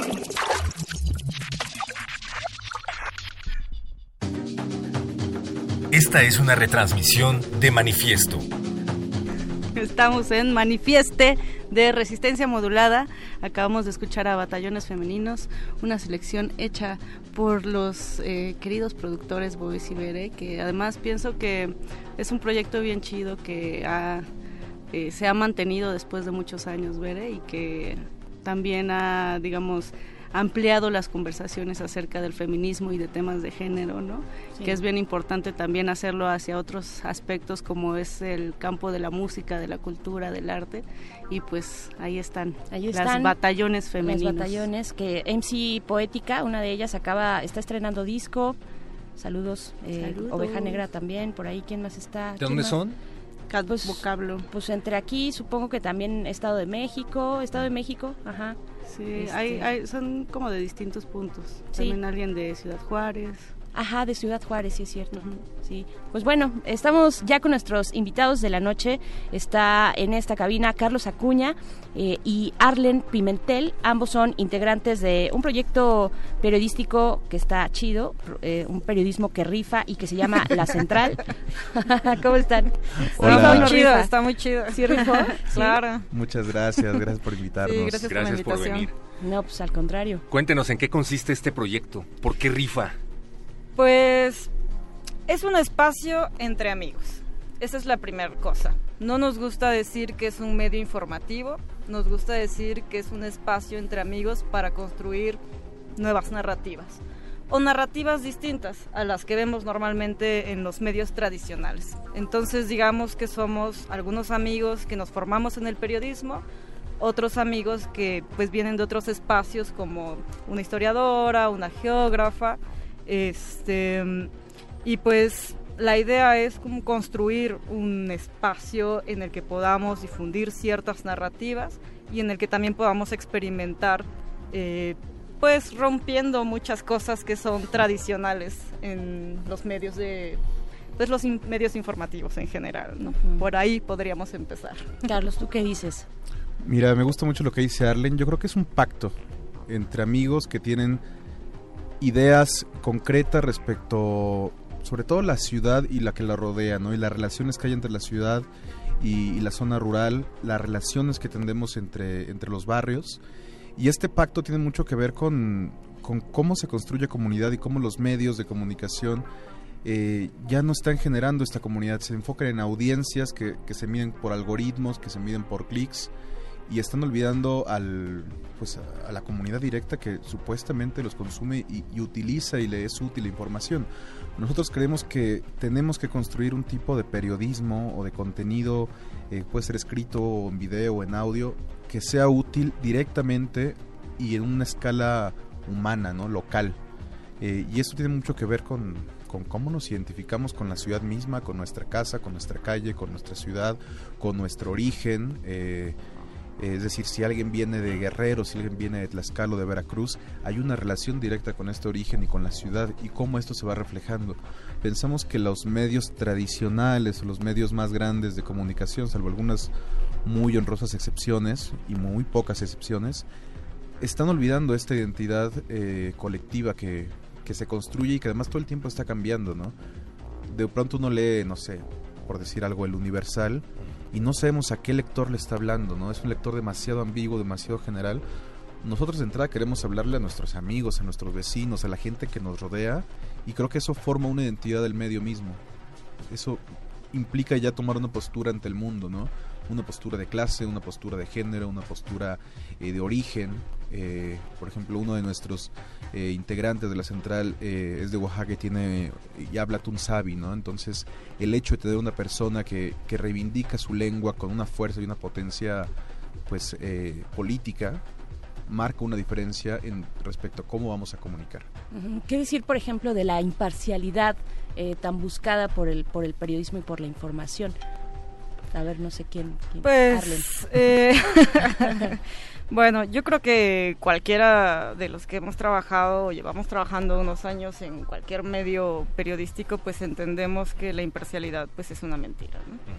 Claro, con- junto con estos conceptos de objetividad y todas estas cosas que a lo mejor pues a los que estudiamos comunicación nos enseñaron en la escuela, pero pues que en la vía de los hechos no es real, ¿no? O sea, la Que- información... que seleccionas un tema ya estás dejando de ser imparcial, ¿no? Exactamente. Y hay una jerarquización de la información, hay una manera en la que nos enseñan a presentarla. O sea, parte del rollo de géneros periodísticos es eso, decirte, esta, eh, esto es un tipo de información, esto es un tipo de contenido, y así se escribe y así se desglosa. Entonces, parte también de este rollo de romper la narrativa, es decir, no todo tiene que ser exactamente así. No tiene que ser así de esto es una crónica y no puede ser otra cosa. Y para describir esto, el mejor género es este y no puede ser otro. Entonces, no, o sea, se trata también como de darle por otro lado, ¿no? Por decir, vamos a construir nuevas narrativas, pero también nuevas formas. Ser creativo, ¿no? Que es parte de lo que, bueno, fuera del aire estamos platicando de eso. Bueno. Yo creo que también eh, la objetividad y la neu- neutralidad es imposible que exista porque todos escribimos o producimos contenido, tenemos una opinión de un- desde una postura personal. Incluso los medios mismos, ¿no? Un medio tiene una postura y una agenda ante los- sus lectores y ante la sociedad en general. Una línea editorial. Una ¿es línea editorial, creo que todo, todo, Ujú. todo medio tiene una línea editorial, ¿no? Una agenda. Y lo único que puedes hacer ante eso es ser honesto. Es decir, yo parto de aquí y ser muy específico, muy claro, abierta, abiertamente decirlo. Y es la única manera de ser eh, claro ante tus lectores, ¿no? Es decir, yo tengo una postura política que es de izquierda, que tiene perspectiva de género, que tiene perspectiva de clase, y desde aquí vamos a narrar el mundo. Y eso para mí es mucho más eh, genuino, creo que para todos nosotros, que ser, intentar ser objetivo. Creo que eso es una, aspiración un poco eh, imposible. Hay que ser, tomar en cuenta todas las posturas posibles para llegar a un contenido, ¿no? a, un- a una sentencia. Pero tampoco nos toca ser ministerios públicos para decir esto es justo, esto es injusto. Vamos a emitir una postura ante el mundo con contenidos periodísticos, ¿no? Yo solamente quisiera comentar. Está- está bueno, Sí, está que a ver, bueno. a ver, ah. bueno, es que también eh, pensamos de formas distintas, ¿no? Incluso en, en el colectivo que estamos construyendo y es parte de la idea. Muy bien. O sea, que no estemos todos así como, ah, esta es solo la idea. Entonces, por ejemplo, decías, Carlos, perspectiva de género y yo digo feminismo. Hablemos de Ujú, sí, sí, feminismo, sí. ¿no? O sea, claro. rompamos también con, un poco con la lógica institucional, ¿no? De vamos a darle perspectiva de género y digo, no, se llama feminismo desde hace muchos años, ¿no? Entonces, igual, ¿no? O sea, perspectiva de clase, claro, ¿no? Pero más que perspectiva de clase, diría, no, pues, clasismo. Somos barrio. Sí, sí. Claro. No sé por qué estoy imaginando que un arduo trabajo en medios de comunicación los ha llevado a este punto, ¿no? Un hartazgo en algunos sí. medios tradicionales. Curados de espanto. Sí, Ajá. Pero bueno, están hablando de algo bien interesante, Carlos Arlen, que es el sentido de comunidad, ¿no? Que también siento que es algo que está muy en boga, que me parece eh, teóricamente muy muy padre, ¿no? Muy chido hablar de barrio, hablar de comunidades, hablar de eh, pues estos lazos que de repente se pierden, pero siempre les preguntamos a, a nuestros invitados y a nuestras invitadas, Bere, cuando vienen y nos, nos platican un poco de los proyectos que tienen y que se vinculan con este tema comunitario de cómo hacer comunidad en la ciudad, donde es eh, pues un espacio tan arisco, ¿no? tan hostil, donde nos peleamos eh, este, saliendo de nuestras casas, Sí. donde vivimos hacinados y no nos hablamos, donde te metes eh, al metro y se crea una batalla campal. Es un tema complejo. O sea, a mí me, me sí, encanta, sí. pero creo que es, es un tema. O todo sea, un pareciera tema, que ¿no? cada metro cúbico en esta ciudad está en una lucha y en una batalla por, Es por, real, es por real. ganarlo, ¿no? Como Sí. territorio. Estamos en guerra, estamos en guerra por el espacio, por el territorio, por el suelo, por la vivienda. Por el agua. Hace rato leía un cómic de publicado por Malpaís, disculpe, no recuerdo el autor, se llama Tren Suburbano. Hay una frase que me parece demoledora, dice, está, está el tren suburbano, el metro lleno en las imágenes, y dice, en esta ciudad nos han arrebatado tanto y de forma tan brutal que nos estamos peleando por un asiento. ¿no? Y es verdad. Nosotros lo que creemos y parte del proyecto de la central, la central sí es un medio de comunicación, pero también es un proyecto que pensamos que somos, pensamos que somos más un proyecto comunitario que un medio de comunicación. Y algo que nos ha servido de, de las experiencias que hemos tenido en los últimos años como, pues como amigos, como gente que, que se conoce y organiza cosas, es que las fiestas son un elemento eh, político.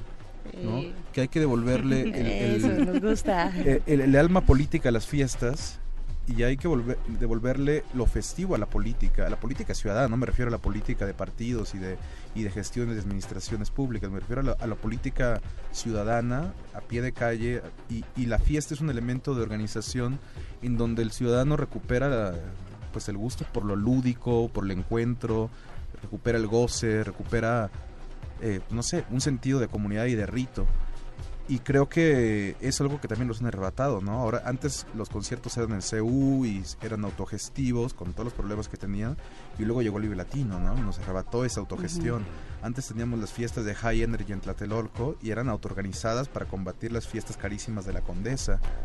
Y de pronto parece que todas las fiestas tenemos que pagar por ellas. Ay, qué fuerte, Entonces, sí. no, hay que devolvernos el sentido de fiesta, hay que volver a autogestionar nuestras fiestas, hay que eh, recuperar a nuestros artistas locales e impulsarnos desde nosotros.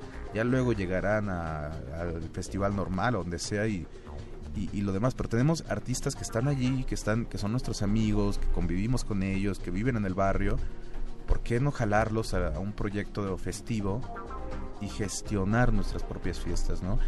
Y también de ahí, de ahí deriva también cómo pensamos, pues, pagarnos, ¿no? Creemos que la, fiesta puede ser un elemento para sostener el mismo medio de comunicación y puede ser el mismo motor.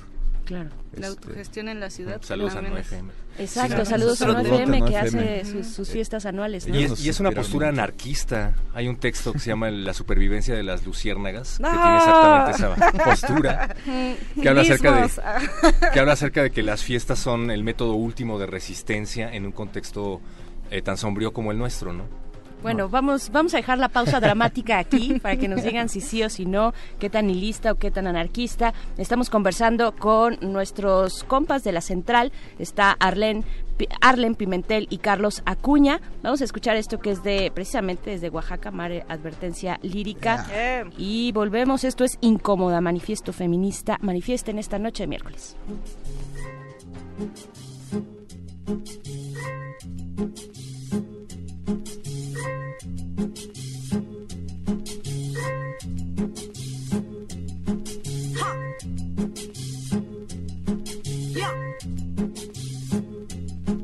Esta es una retransmisión de Manifiesto. La mula no era arisca, pero la hicieron. La niña no era feminista, pero aquí nos vemos. Compas creemos, machitos no sabemos, porque es normal que los lobos vistan piel de cordero. Y es que hay que ver quién critica bajo qué normas. Si soy yo la que está mal o eres tú quien se conforma. Si no quieres saber nada de mí por mi pensar, si es más fácil desde tu privilegio juzgar mi andar. ¿Y qué más da? Una asesinada más. Si seguro mi protesta es para quitarte tu lugar. Qué irracional, discurso radical. Exigir que las minorías tengamos respeto igual. Suena increíble pensar que somos personas, siendo la mitad del mundo en minoría nos transforman. Si la violencia está normal bajo sus normas, no queremos sus derechos, exigimos los de nosotras. No te equivoques, no soy un caso aislado, no es exageración ni una mentira lo que te hablo. Solo te cuento las verdades incómodas de una sociedad que con nosotras es hipócrita. No te equivoques, aislado, no es exageración ni una mentira lo que te hablo. Solo te cuento las verdades incómodas de una sociedad que con nosotras es hipócrita. Una aparente libertad donde limitan mi existencia, donde no importa cuánta conciencia tengas. Si en el diario andar no eres capaz de darte cuenta que no todo aquel que se diga libre fue que lo sea. Hay quien se acata y quien sale de las reglas. Y parece que desobediente soy de este sistema. No es que yo lo prefiera, quisiera hacer lo que esperan. Pero el sexismo hace tiempo no me educa. Ups, qué pena. Porque cuando todo el mundo espera que calles, se quejarán de tu voz, no importa que tan bajo hables. Así que a grito reclamo mi existencia, te contaré nuestra historia, no verdades a medias. Dejé las treguas y me tragué unos tragos de dignidad y empoderamiento, yo hago estragos. Contra el machismo, contra ese patriarcado. Mujeres en la lucha, oídos necios reventando. No te equivoques, no soy un caso aislado. No es exageración ni una mentira lo que te hablo. Solo te cuento las verdades incómodas de una sociedad que con nosotras es hipócrita. No te equivoques, no soy un caso aislado. No es exageración ni una mentira lo que te hablo. Solo te cuento las verdades incómodas de una sociedad es hipócrita. Ya nos cansamos de esperar bajo las sombras. Ya no caminamos detrás de nadie. Ahora caminamos junto a nosotras. Abran paso, porque estas mujeres ya no dan ni un paso atrás. Ni una menos, ni una asesinada más. Murió,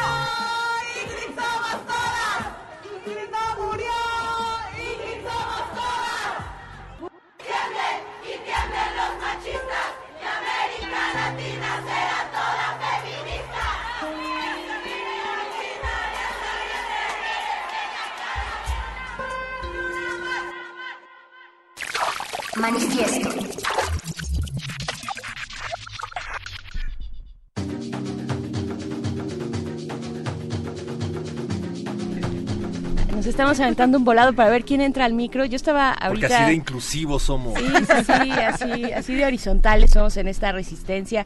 Estaba recordando esta frase, pues ya muy conocida de Emma Goldman, ¿no? De si tu revolución no se puede, no se puede bailar, entonces no me interesa. Estamos hablando un poco de eso, un poco también de cómo nos han robado las fiestas eh, como espacios políticos y espacios subversivos también, eh, como esas periferias, ¿no? Que, que, que hacen lo que quieren. Y pues estamos con nuestros compas de la Central, este proyecto periodístico que están haciendo, esta bebé, pero que rifa. Eh, Está Arlen Pimentel y Carlos Acuña. Chicos, pues díganos hacia, hacia dónde se dirige, pues es un proyecto creo que muy auténtico, muy genuino.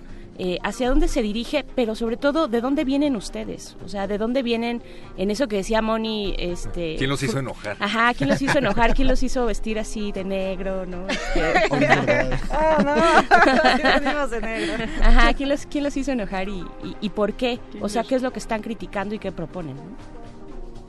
Pues mira, eh, yo viví una circunstancia personal hace seis meses más o menos. Yo vivo en, vivía en un edificio del centro histórico que se volvió medio mediático porque está frente a la Alameda Central. Y llegó una empresa, lo compró y nos desalojó a todos. A la fecha hay como tres vecinos que siguen resistiendo, que Ya no han cuál. podido sacar. Ajá.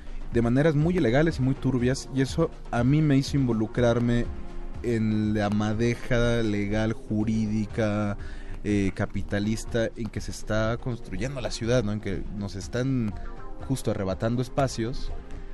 Sin embargo, toda esta pues este embate que me tocó a mí vivir, pues yo lo tomé siempre como una especie de suceso lúdico, ¿no? Sí, me están quitando esto, pero al mismo tiempo me voy a defender y me voy a divertir un montón.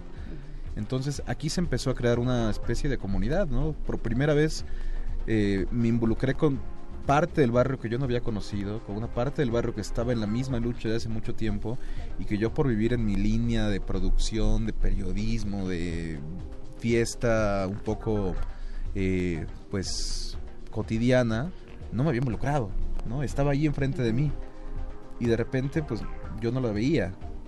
Y eso me hizo darme cuenta de que pues es necesario involucrarse en tu cuadra, en tu barrio, ¿no? Yo como periodista de pronto me toca me tocaba ir a Guerrero, me tocaba ir a Veracruz y documentar la resistencia de cada lugar y nunca había tocado involucrarme en mi propio barrio.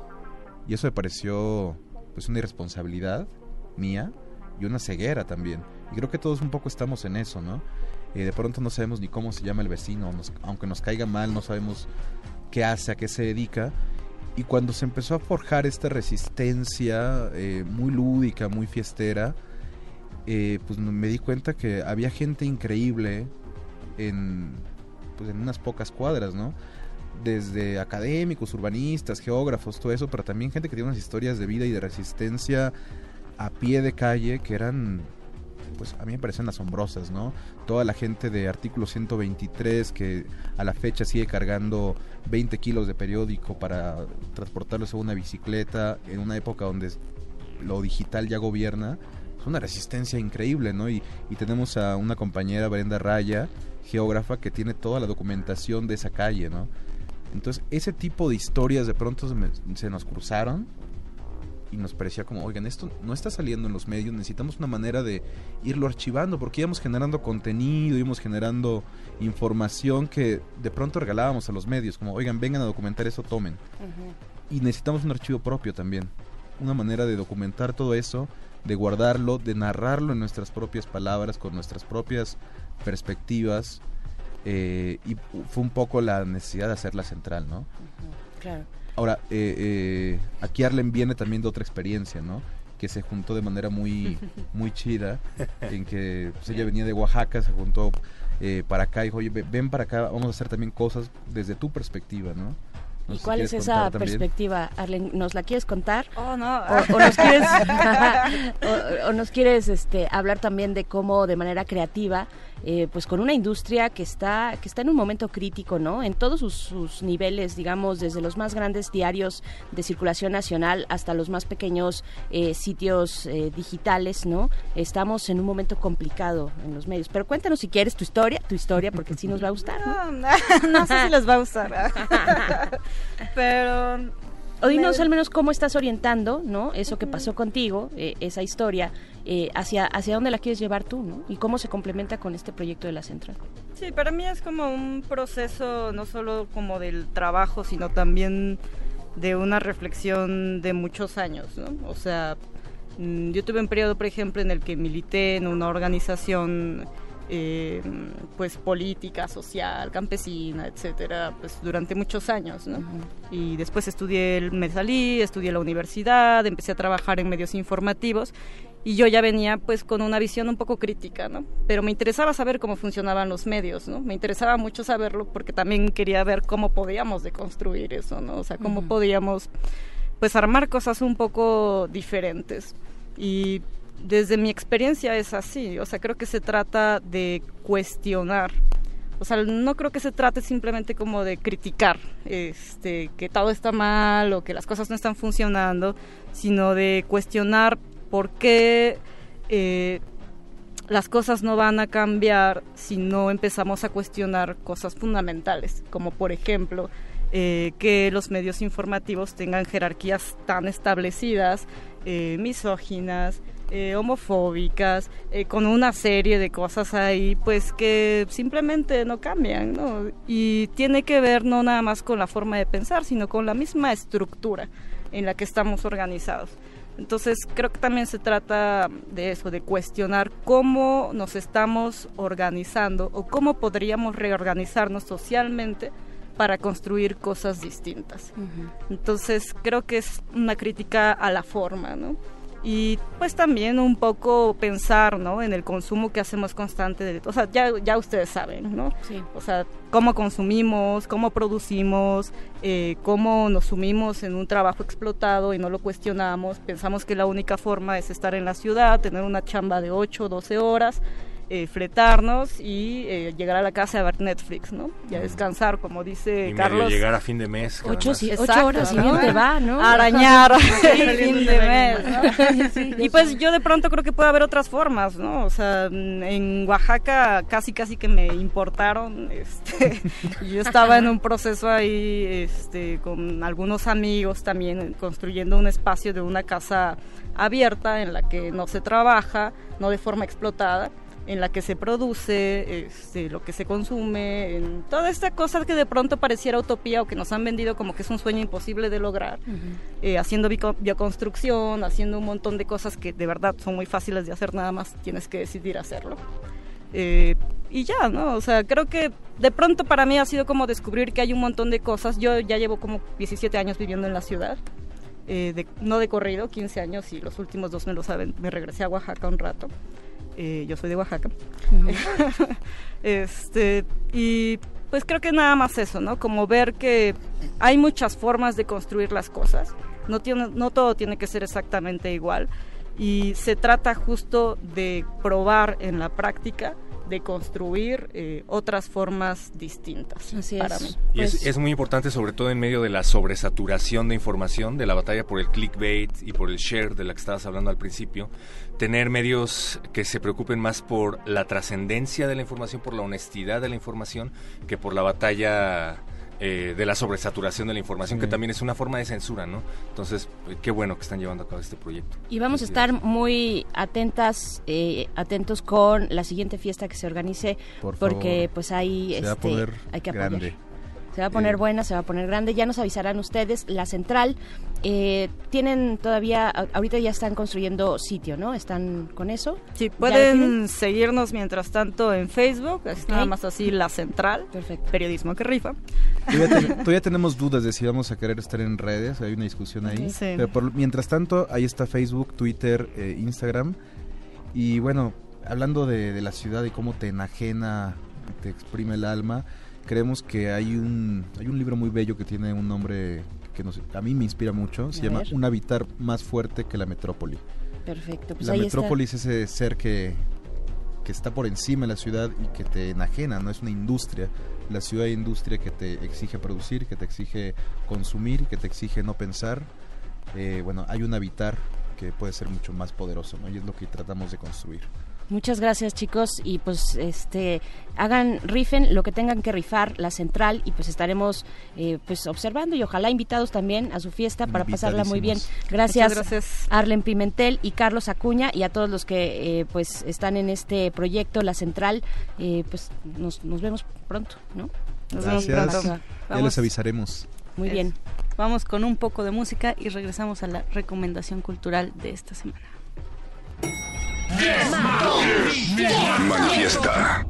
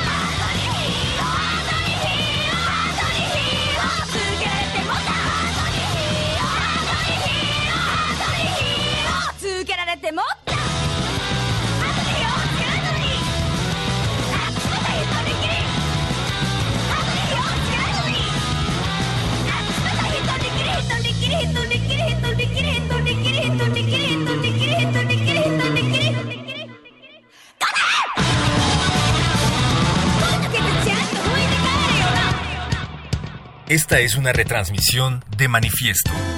¿Qué pasa cuando no se puede confiar en quienes se encargan de impartir justicia? ¿Qué pasa cuando para la mitad de la población de un país volver a casa se empieza a volver un golpe de suerte? ¿Queremos respuestas? Ya.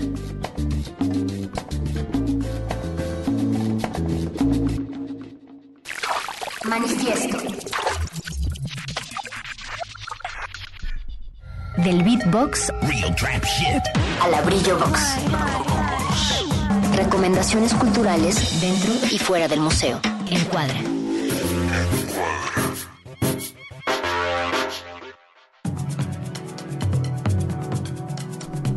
ya estamos de regreso en este manifieste del día de hoy para entrar a esta mini sección que se llama Encuadra, son recomendaciones culturales y esta noche, Bere Perro, vamos a hablar con Lorena Wolfer que ya está del otro lado de la bocina. Buenas noches Lorena, ¿cómo estás? Hola, buenas noches. Bien, ¿ustedes? Muy bien también, pues eh, tú nos vas a platicar de el proyecto Estado de Emergencia, que es un proyecto del año 2018, pero que pues lastimosamente por el tema que, que tratan es aún vigente y eh, el día de mañana van a hacer algo en el CENART, ¿cierto? Exacto. Cuéntanos Eh, pues, más de, estado de estado de emergencia, por favor, Lorena. Claro. Estado de Emergencia fue un proyecto que produjimos en el 2018 que, como tú decías, eh, lastimosa y trágicamente sigue siendo vigente y ha sido vigente desde hace tantísimos años en torno a los feminicidios y los transfeminicidios en la Ciudad de México en particular. Eh, nuestro planteamiento después de tantos espacios en los que se discuten los feminicidios y los transfeminicidios, en donde si bien se habla de aspectos importantes, no necesariamente tienen una incidencia en la vida cotidiana de las mujeres. Eh, lo que decidimos las tres coordinadoras, lo, lo organicé yo con Jennifer Seversi, una académica norteamericana, y con María Lara Rosa, una crítica y curadora argentina, fue ir a los lugares en donde se han cometido feminicidios y transfeminicidios para hablar ahí de lo que ha ocurrido y preguntarnos qué sigue, preguntarnos cómo hacer frente a esta realidad, preguntarnos eh, después de tantos años de luchar en contra de la violencia contra las mujeres con nulos resultados, eh, porque esa es la realidad, qué, qué podemos hacer, ¿no? Y entonces en cada uno de estos puntos sostuvimos una sala pública, una sala como la que tendrías en, en la sala de tu casa, pero en un espacio público, y comisionamos un proyecto a un artista. Estuvimos en Ciudad Universitaria, donde fue asesinada Leslie Berlín Rivera Osorio, estuvimos en Puente de Alvarado, donde fue asesinada Alessa Flores, y después nos dirigimos a dos lugares que tienen que ver con el acceso y la procuración eh, de la justicia, a la Suprema Corte de Justicia en Zócalo y a la Procuraduría General de Justicia, ahora Fiscalía General de Justicia de la Ciudad de México en la colonia Doctores. Y, y bueno, en cada uno de estos sitios, como decía, se realiza un proyecto y conversamos sobre lo ocurrido ahí.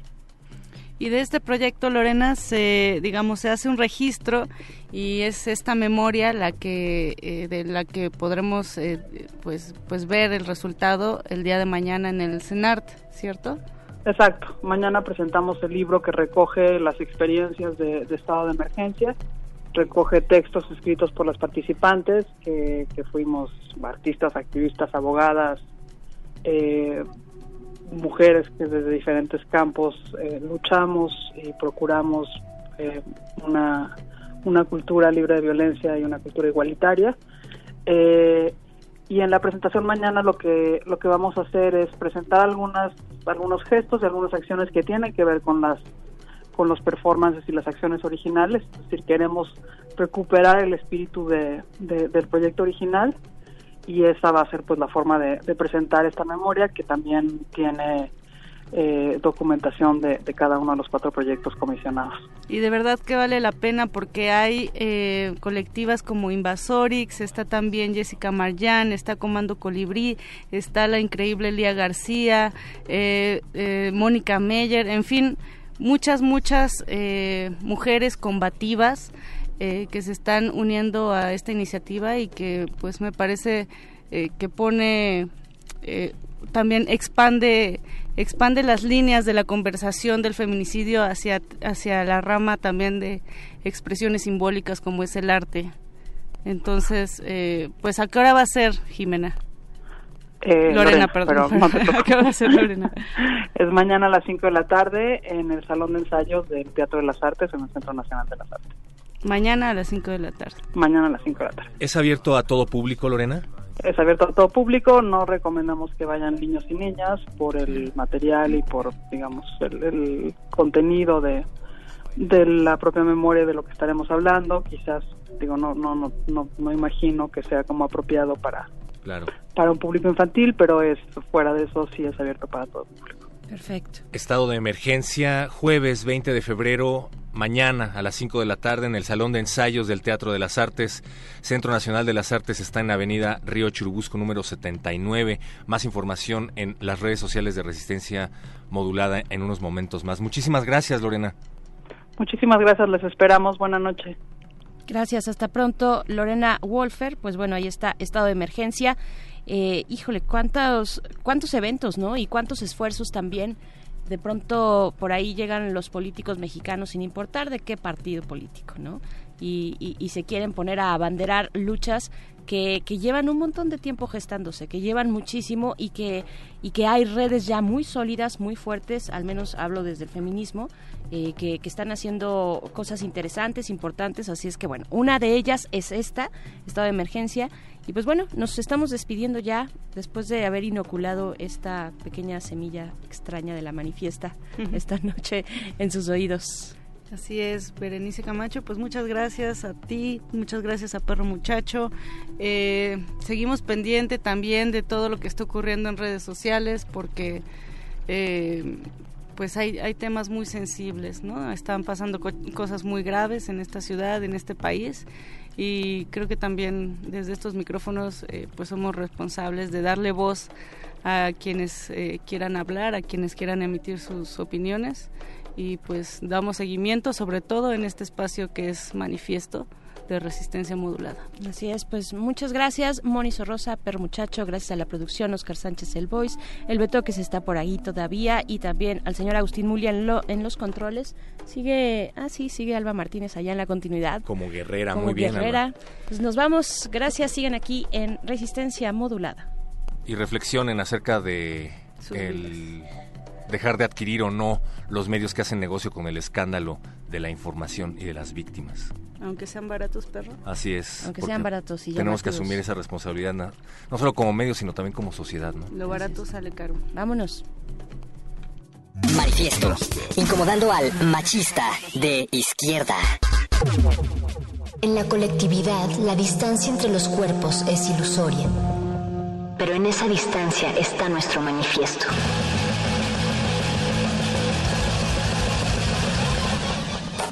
Manifiesto.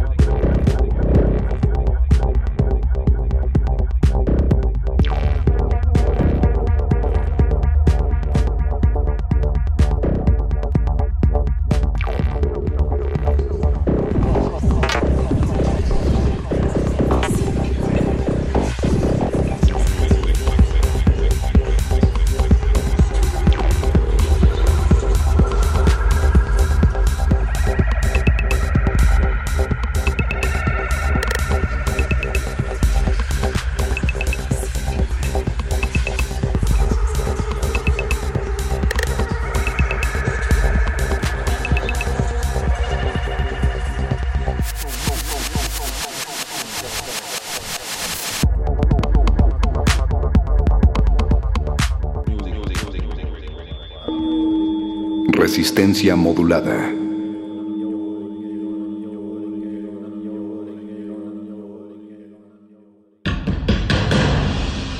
Como dijo el sabio Playlist Zoo, el viaje de las mil canciones empieza siempre con la primera reproducción.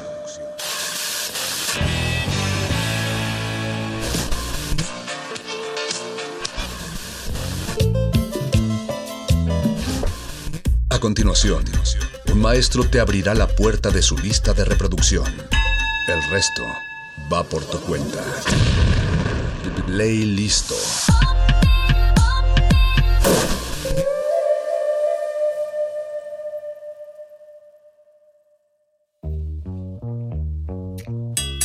Buenas noches a todos, mi nombre es Mónica Sorrosa, bienvenidos y bienvenidas una vez más a Playlisto de Resistencia Modulada, pues estamos platicando con Jacobo Margules. Hola Jacobo, estamos muy contentos de que estés en Resistencia Modulada y además traes una playlist que nos hace viajar en el tiempo, estábamos ya platicando acerca de ello. Me gustaría, por favor, que me platiques acerca de ti, eh, un poco cómo se percibe Jacobo a sí mismo, a qué se dedica, cómo llegó a dedicarse a ello, para ver también quién está detrás de estas canciones que nos, que nos vas a compartir. Claro que sí, primero que nada, muchas gracias por invitarme, invitarnos a nosotros y darnos un espacio aquí en este lugar. Este, yo soy Jacobo Margules, soy gerente comercial de Margules Group, una empresa familiar que fundó mi bisabuelo sobre el 1927 y nos dedicamos al diseño y manufactura de equipo de audio. Y ese es parte del background y por un poquito la música. Y pues bueno, cuando creces escuchando Pavarotti, poniéndolo desde chiquito, pues te empieza, te empieza a mover un poquito la, la, la fibra, las cosas de la música. En este sentido, ¿cuáles son tus sonidos favoritos? Vivimos en una ciudad llena de marcas sonoras, en donde la calle no solamente suena, sino retumba. Eh, pero tú has estado en muchos espacios, en muchas ciudades, eh, supongo que en muchos conciertos también.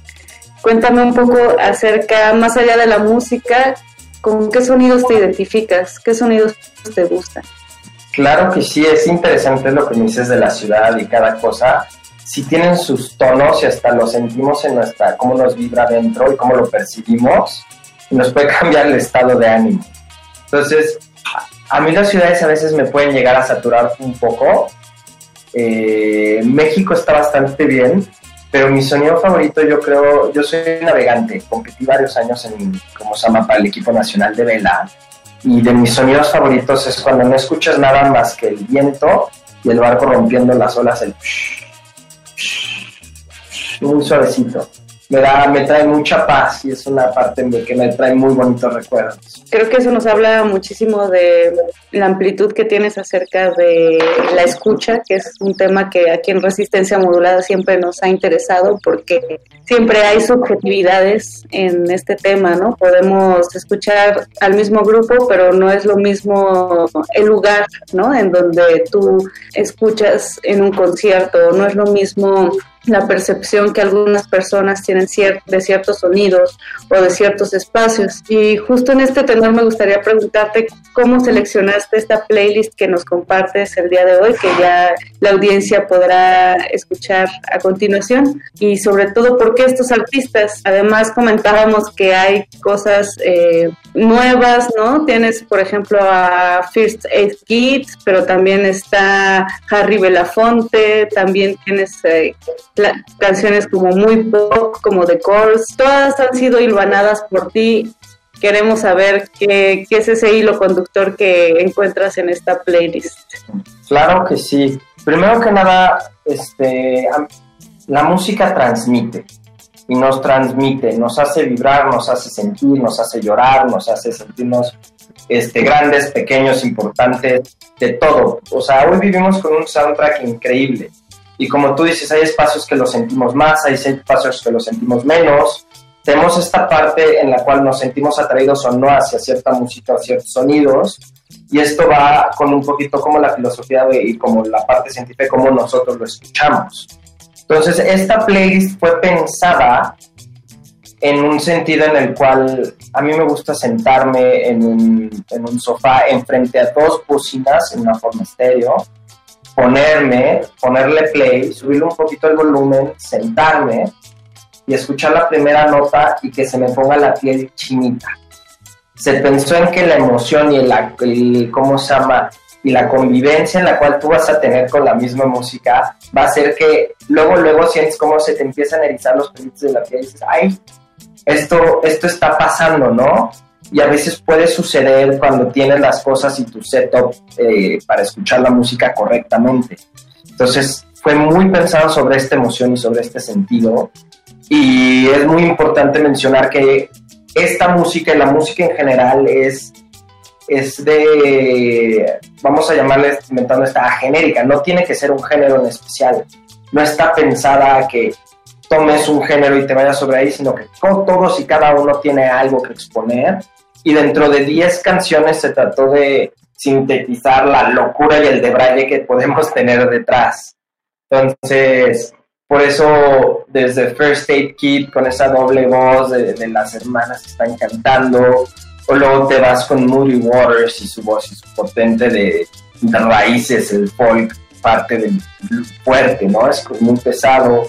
Como tú me dices, Harry Belafonte, pues un clásico de escuchar a Harry Belafonte hasta con la película de Beetlejuice que nos hizo bailar.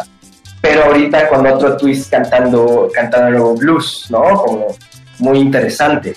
Luego, pues, Jeff Buckley, uno de los grandes, grandes exponentes del, del rock noventero y que perdimos jovenmente. triste y único disco que sacó este, en vida, ¿no? Y cantando una versión que para mí es mi, la versión que más me gusta de Aleluya, con ese rango tonal que, que te vuelve loco, Jeff Buckley nos tiza. O sea, todo ese disco de Grace es un must. Luego, pues bueno, Retrograde de James Blake.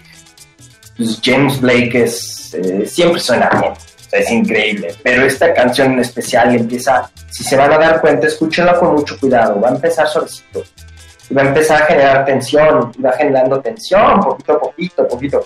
Y cuando más te das cuenta, ya estás todo trabado y estás haciéndote hasta contorsiones en tu sofá porque tiene un chorro de tensión la música y te lo va transmitiendo y luego libera, ¿no? Y, es como todo el cuerpo, hasta te sientes tranquilo y dices, ay, gracias. y, y pues bueno, va un poquito de clásico, un Money for Nothing. Esta versión que estamos poniendo aparte empieza, son un minuto para que empiece. Y va creciendo, ¿no? Y va creciendo también, generando un poquito de tensión, hasta empezar con el primer guitarrazo de down. Y sientes como todo explota desde el principio y luego ya lleva la música al mismo nivel. Es, es una cosa muy interesante. Y bueno, como veníamos hablando ahorita fuera del aire con John, con, con Sean, este, la canción de Will. Esta canción muy interesantemente me la enseñó un amigo de Sean en San Francisco con un demo.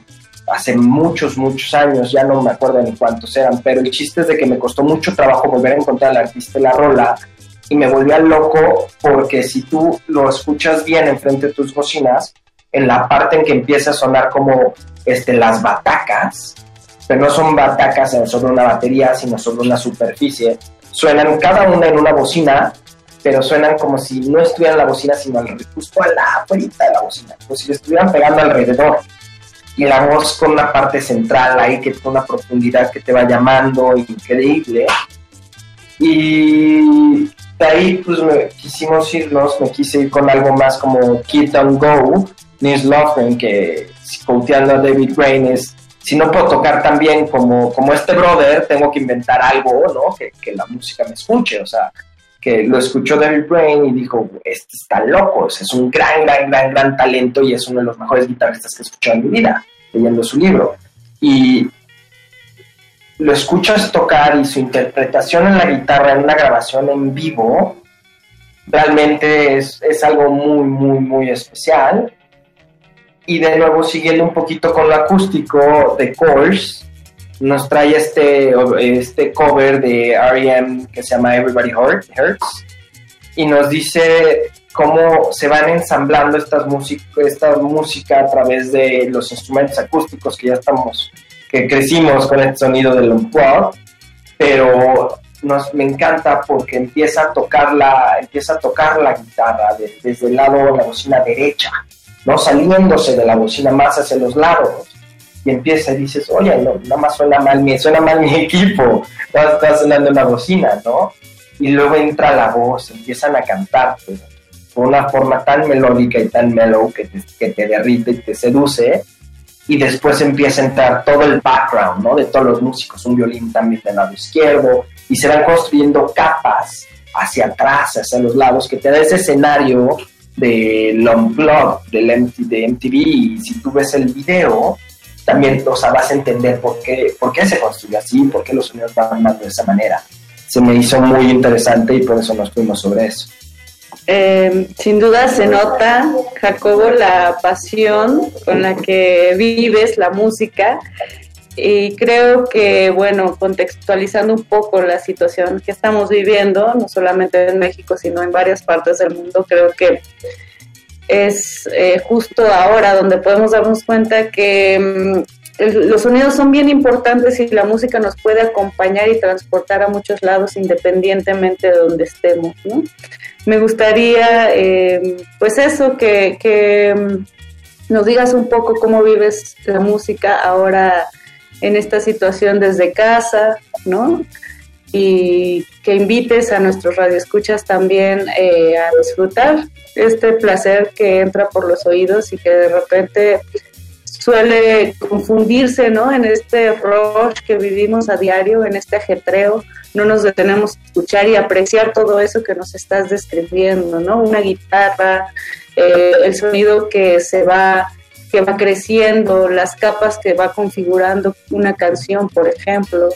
Nosotros vivimos el mundo a través de nuestros sentidos y la visión nos distrae mucho, ¿no? De, la parte de la mente, del, del enfoque que le vamos dando, pero nuestro oído todo el tiempo está captando cosas, todo el tiempo está viendo lo que está alrededor nuestro.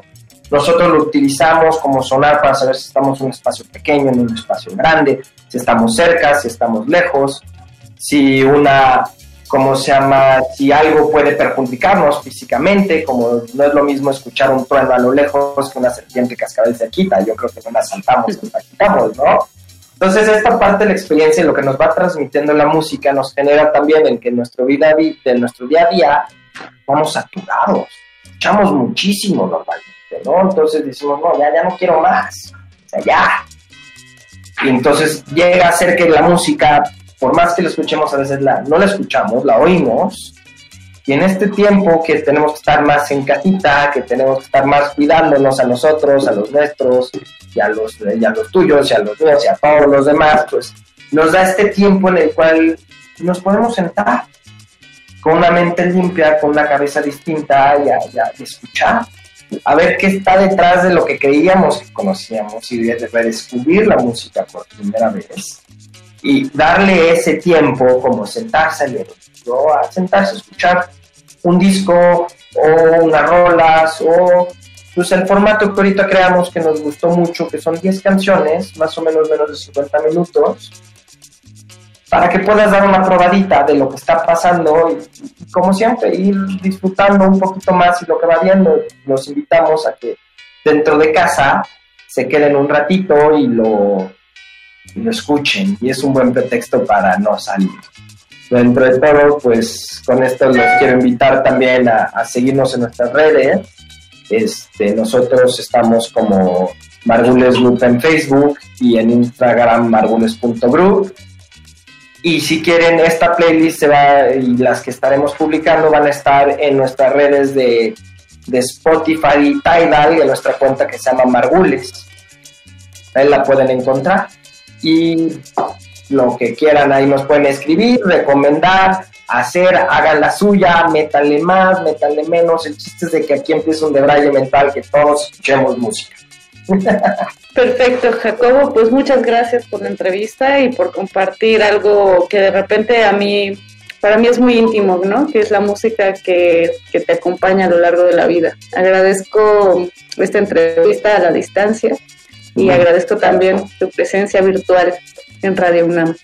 No, pues la verdad es que muchas gracias por darnos el espacio, darme el espacio. Personalmente me encanta hablar de la música, de lo que sé, de los temas que, que nos apasionan, ¿no? Y que nos llevan mucho. Entonces, un saludo a todo el equipo que puede hacer esto posible y que y cuídense mucho. Perfecto, pues escuchemos. Invita a nuestra audiencia, por favor, a escuchar esta playlist. Pues claro, los invitamos a escuchar a la playlist, se llaman y pues van a ser y esperemos, esperamos nosotros que hagan que los hagan vibrar como lo hicieron a nosotros. Gracias, Jacobo.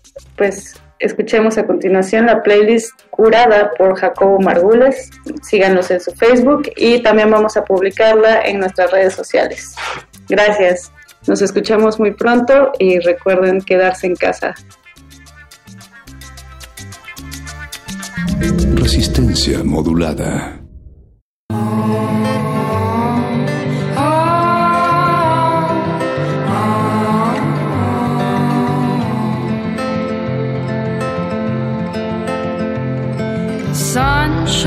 High those few summer days, left us in a soft, wide-eyed haze.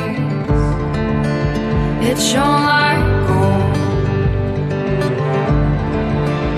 It shone like gold, but just as the moon, it shall stray.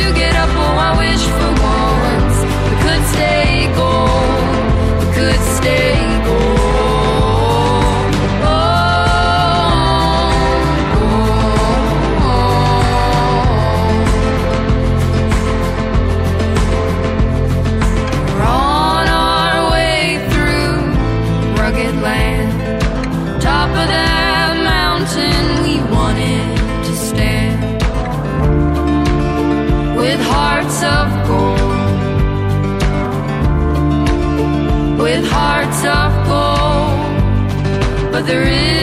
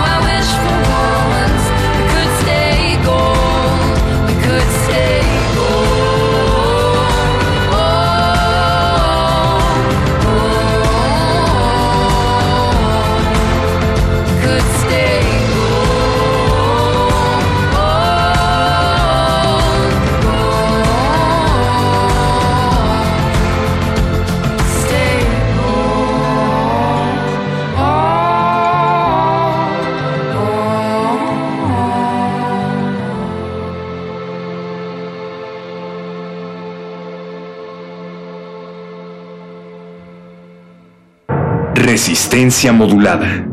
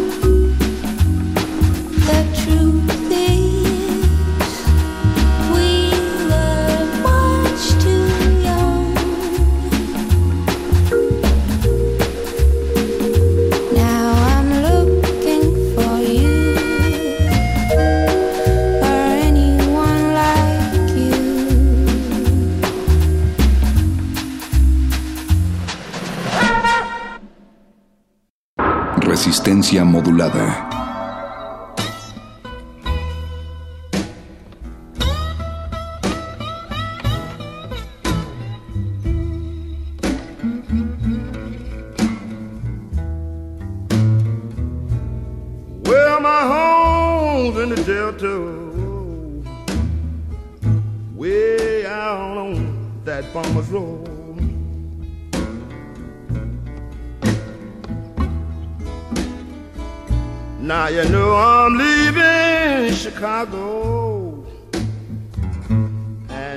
I sure do hate to go.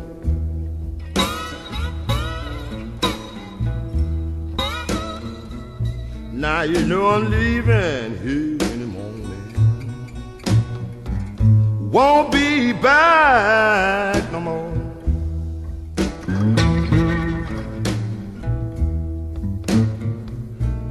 Well, I know my Girl don't know what a shape I'm in.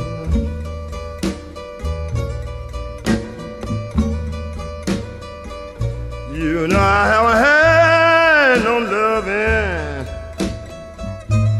Boys, you know, and God knows when.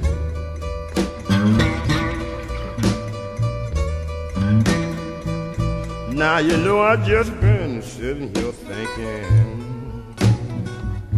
wondering where in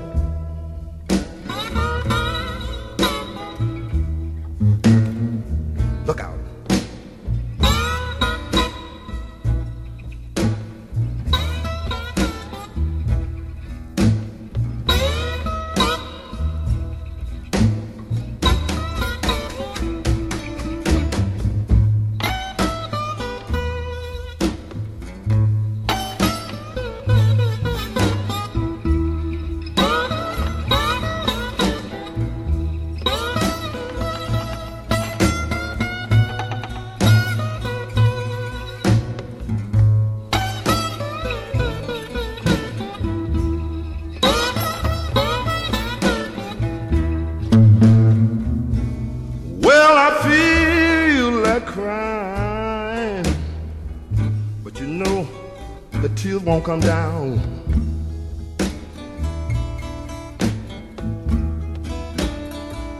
I feel like crying, but you know the tears won't come down.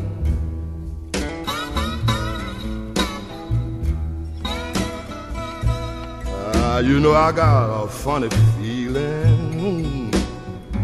I'ma have to leave your town.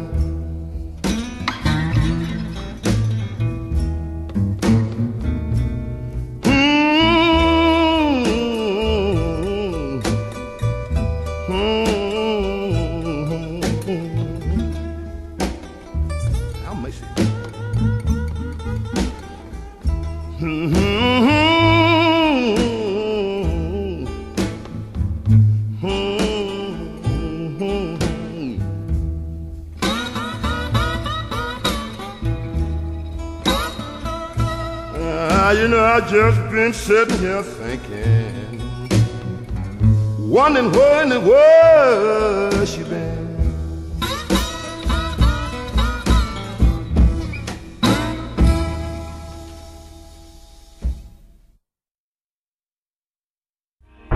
Resistencia modulada.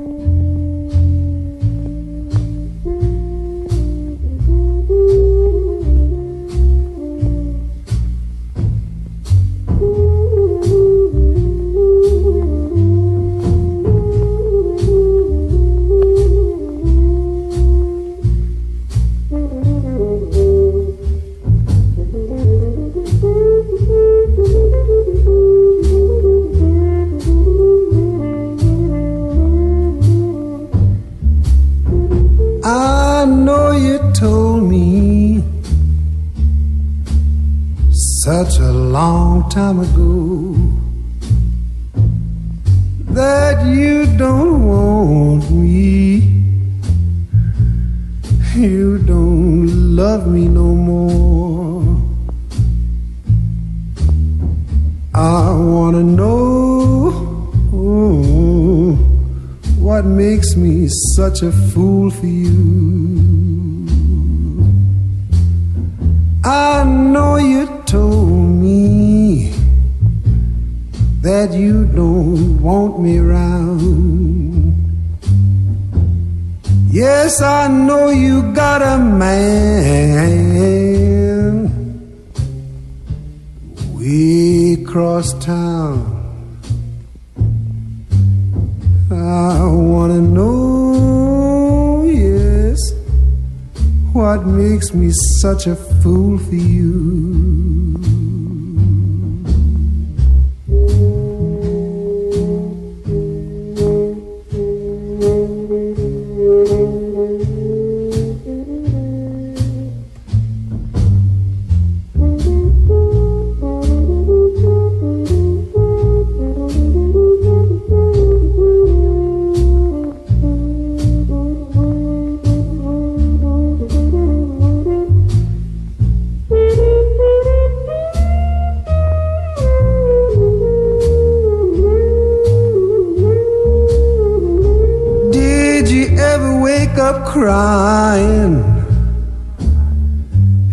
like you never cried before.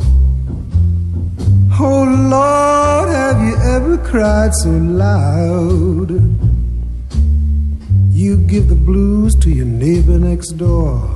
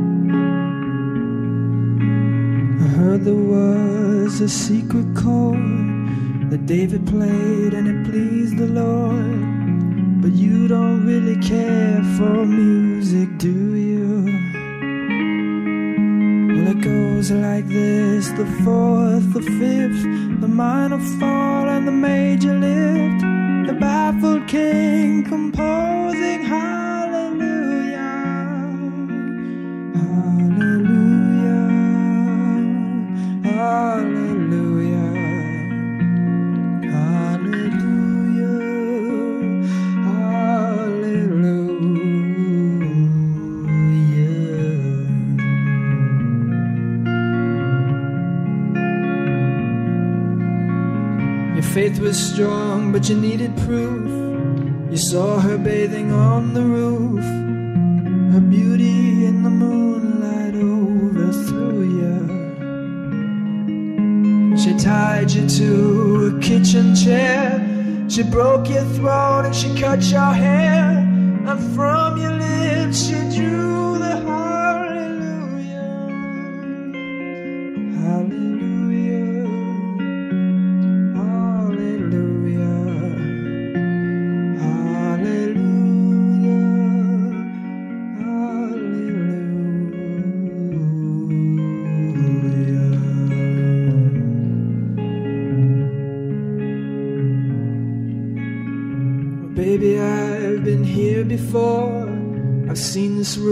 I've walked this floor. You know, I used to live alone before I knew you. And I've seen your flag on the marble arch. And love is not a victory march, it's a cold and it's a broken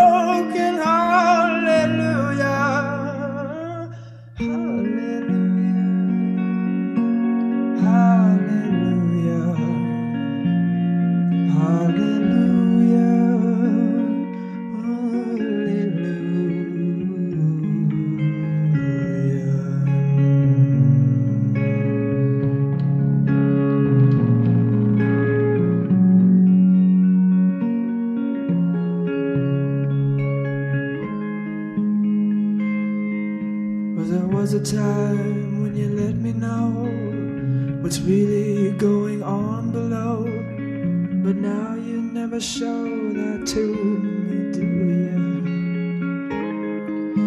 Remember when I moved in you, and the holy dove was moving too, and every breath we drew was hallelujah.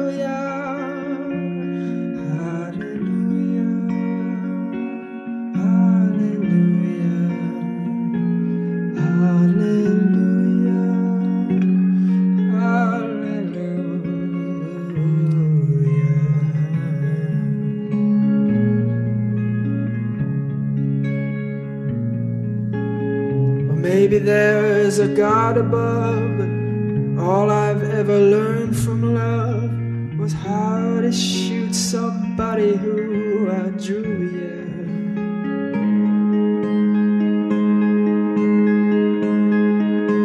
It's not a cry that you hear at night. It's not somebody who's seen the light. It's a cold and it's a broken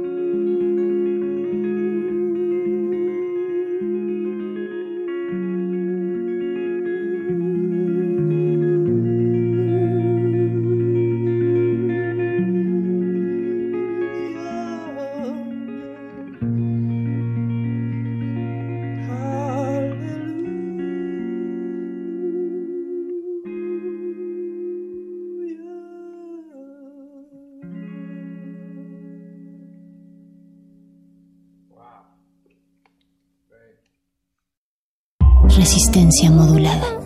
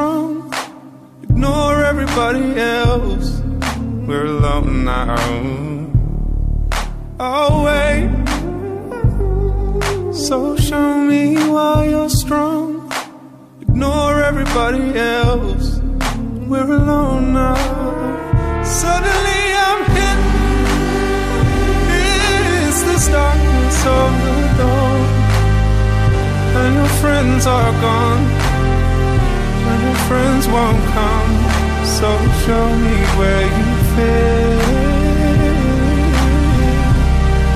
So show me where you fit. Oh, Always.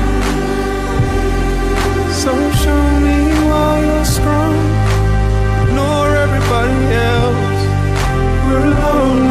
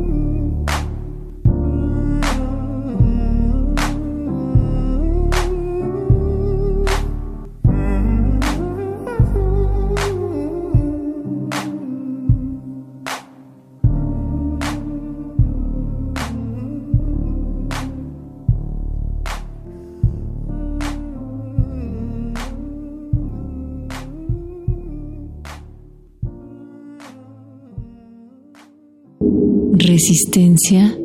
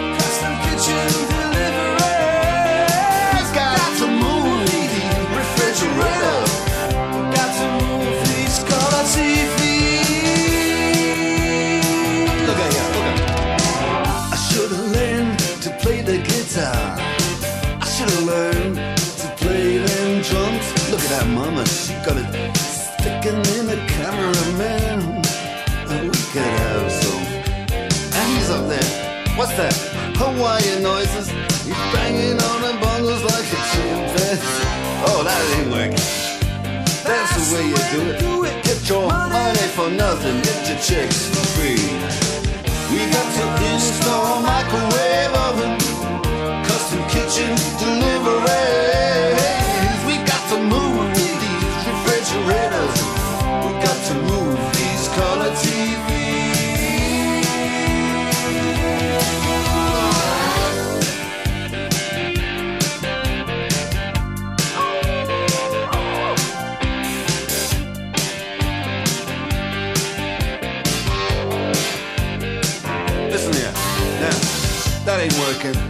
that's the way you do it.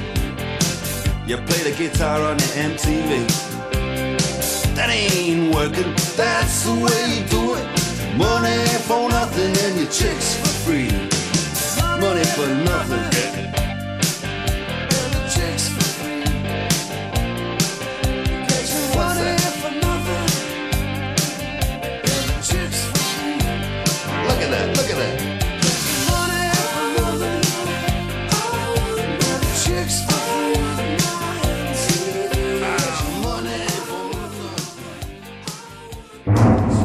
resistencia modulada.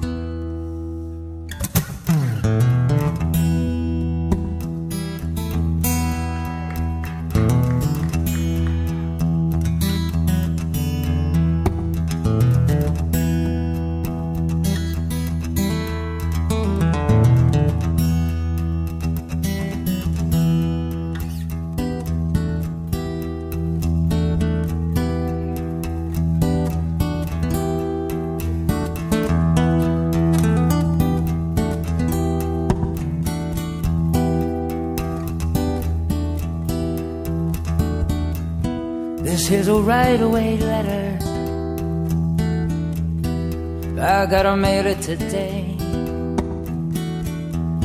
Straight to my main inspirer.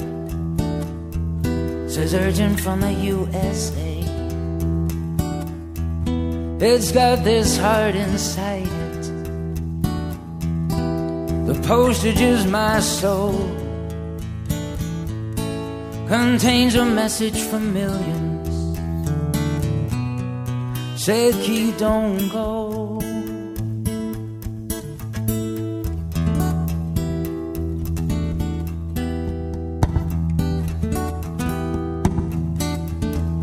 Ten thousand guitars waiting, but it ain't quite the same. You got a knack for sailing, and it's stamped with your own brand name.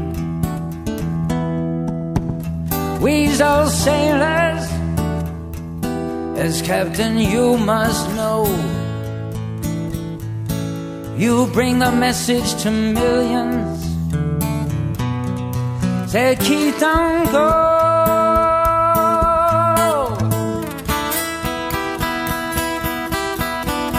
I said, Keith, don't go. Oh, don't take my fun. Keith, don't go.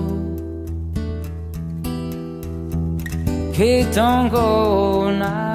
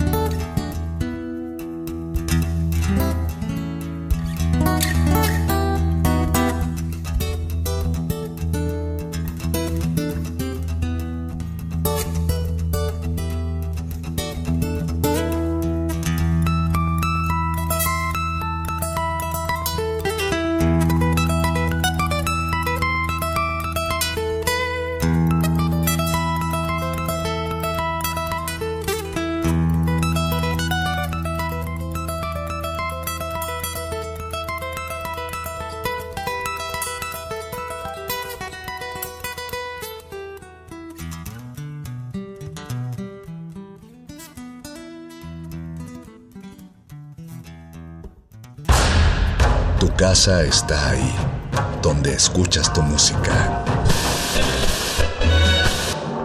Vuelve a ella.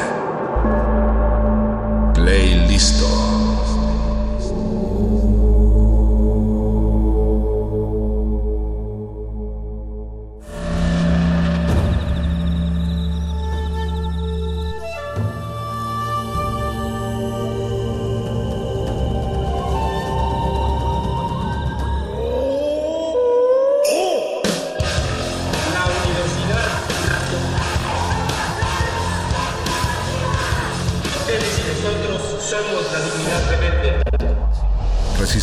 Es una coproducción de Radio UNAM y El Universo.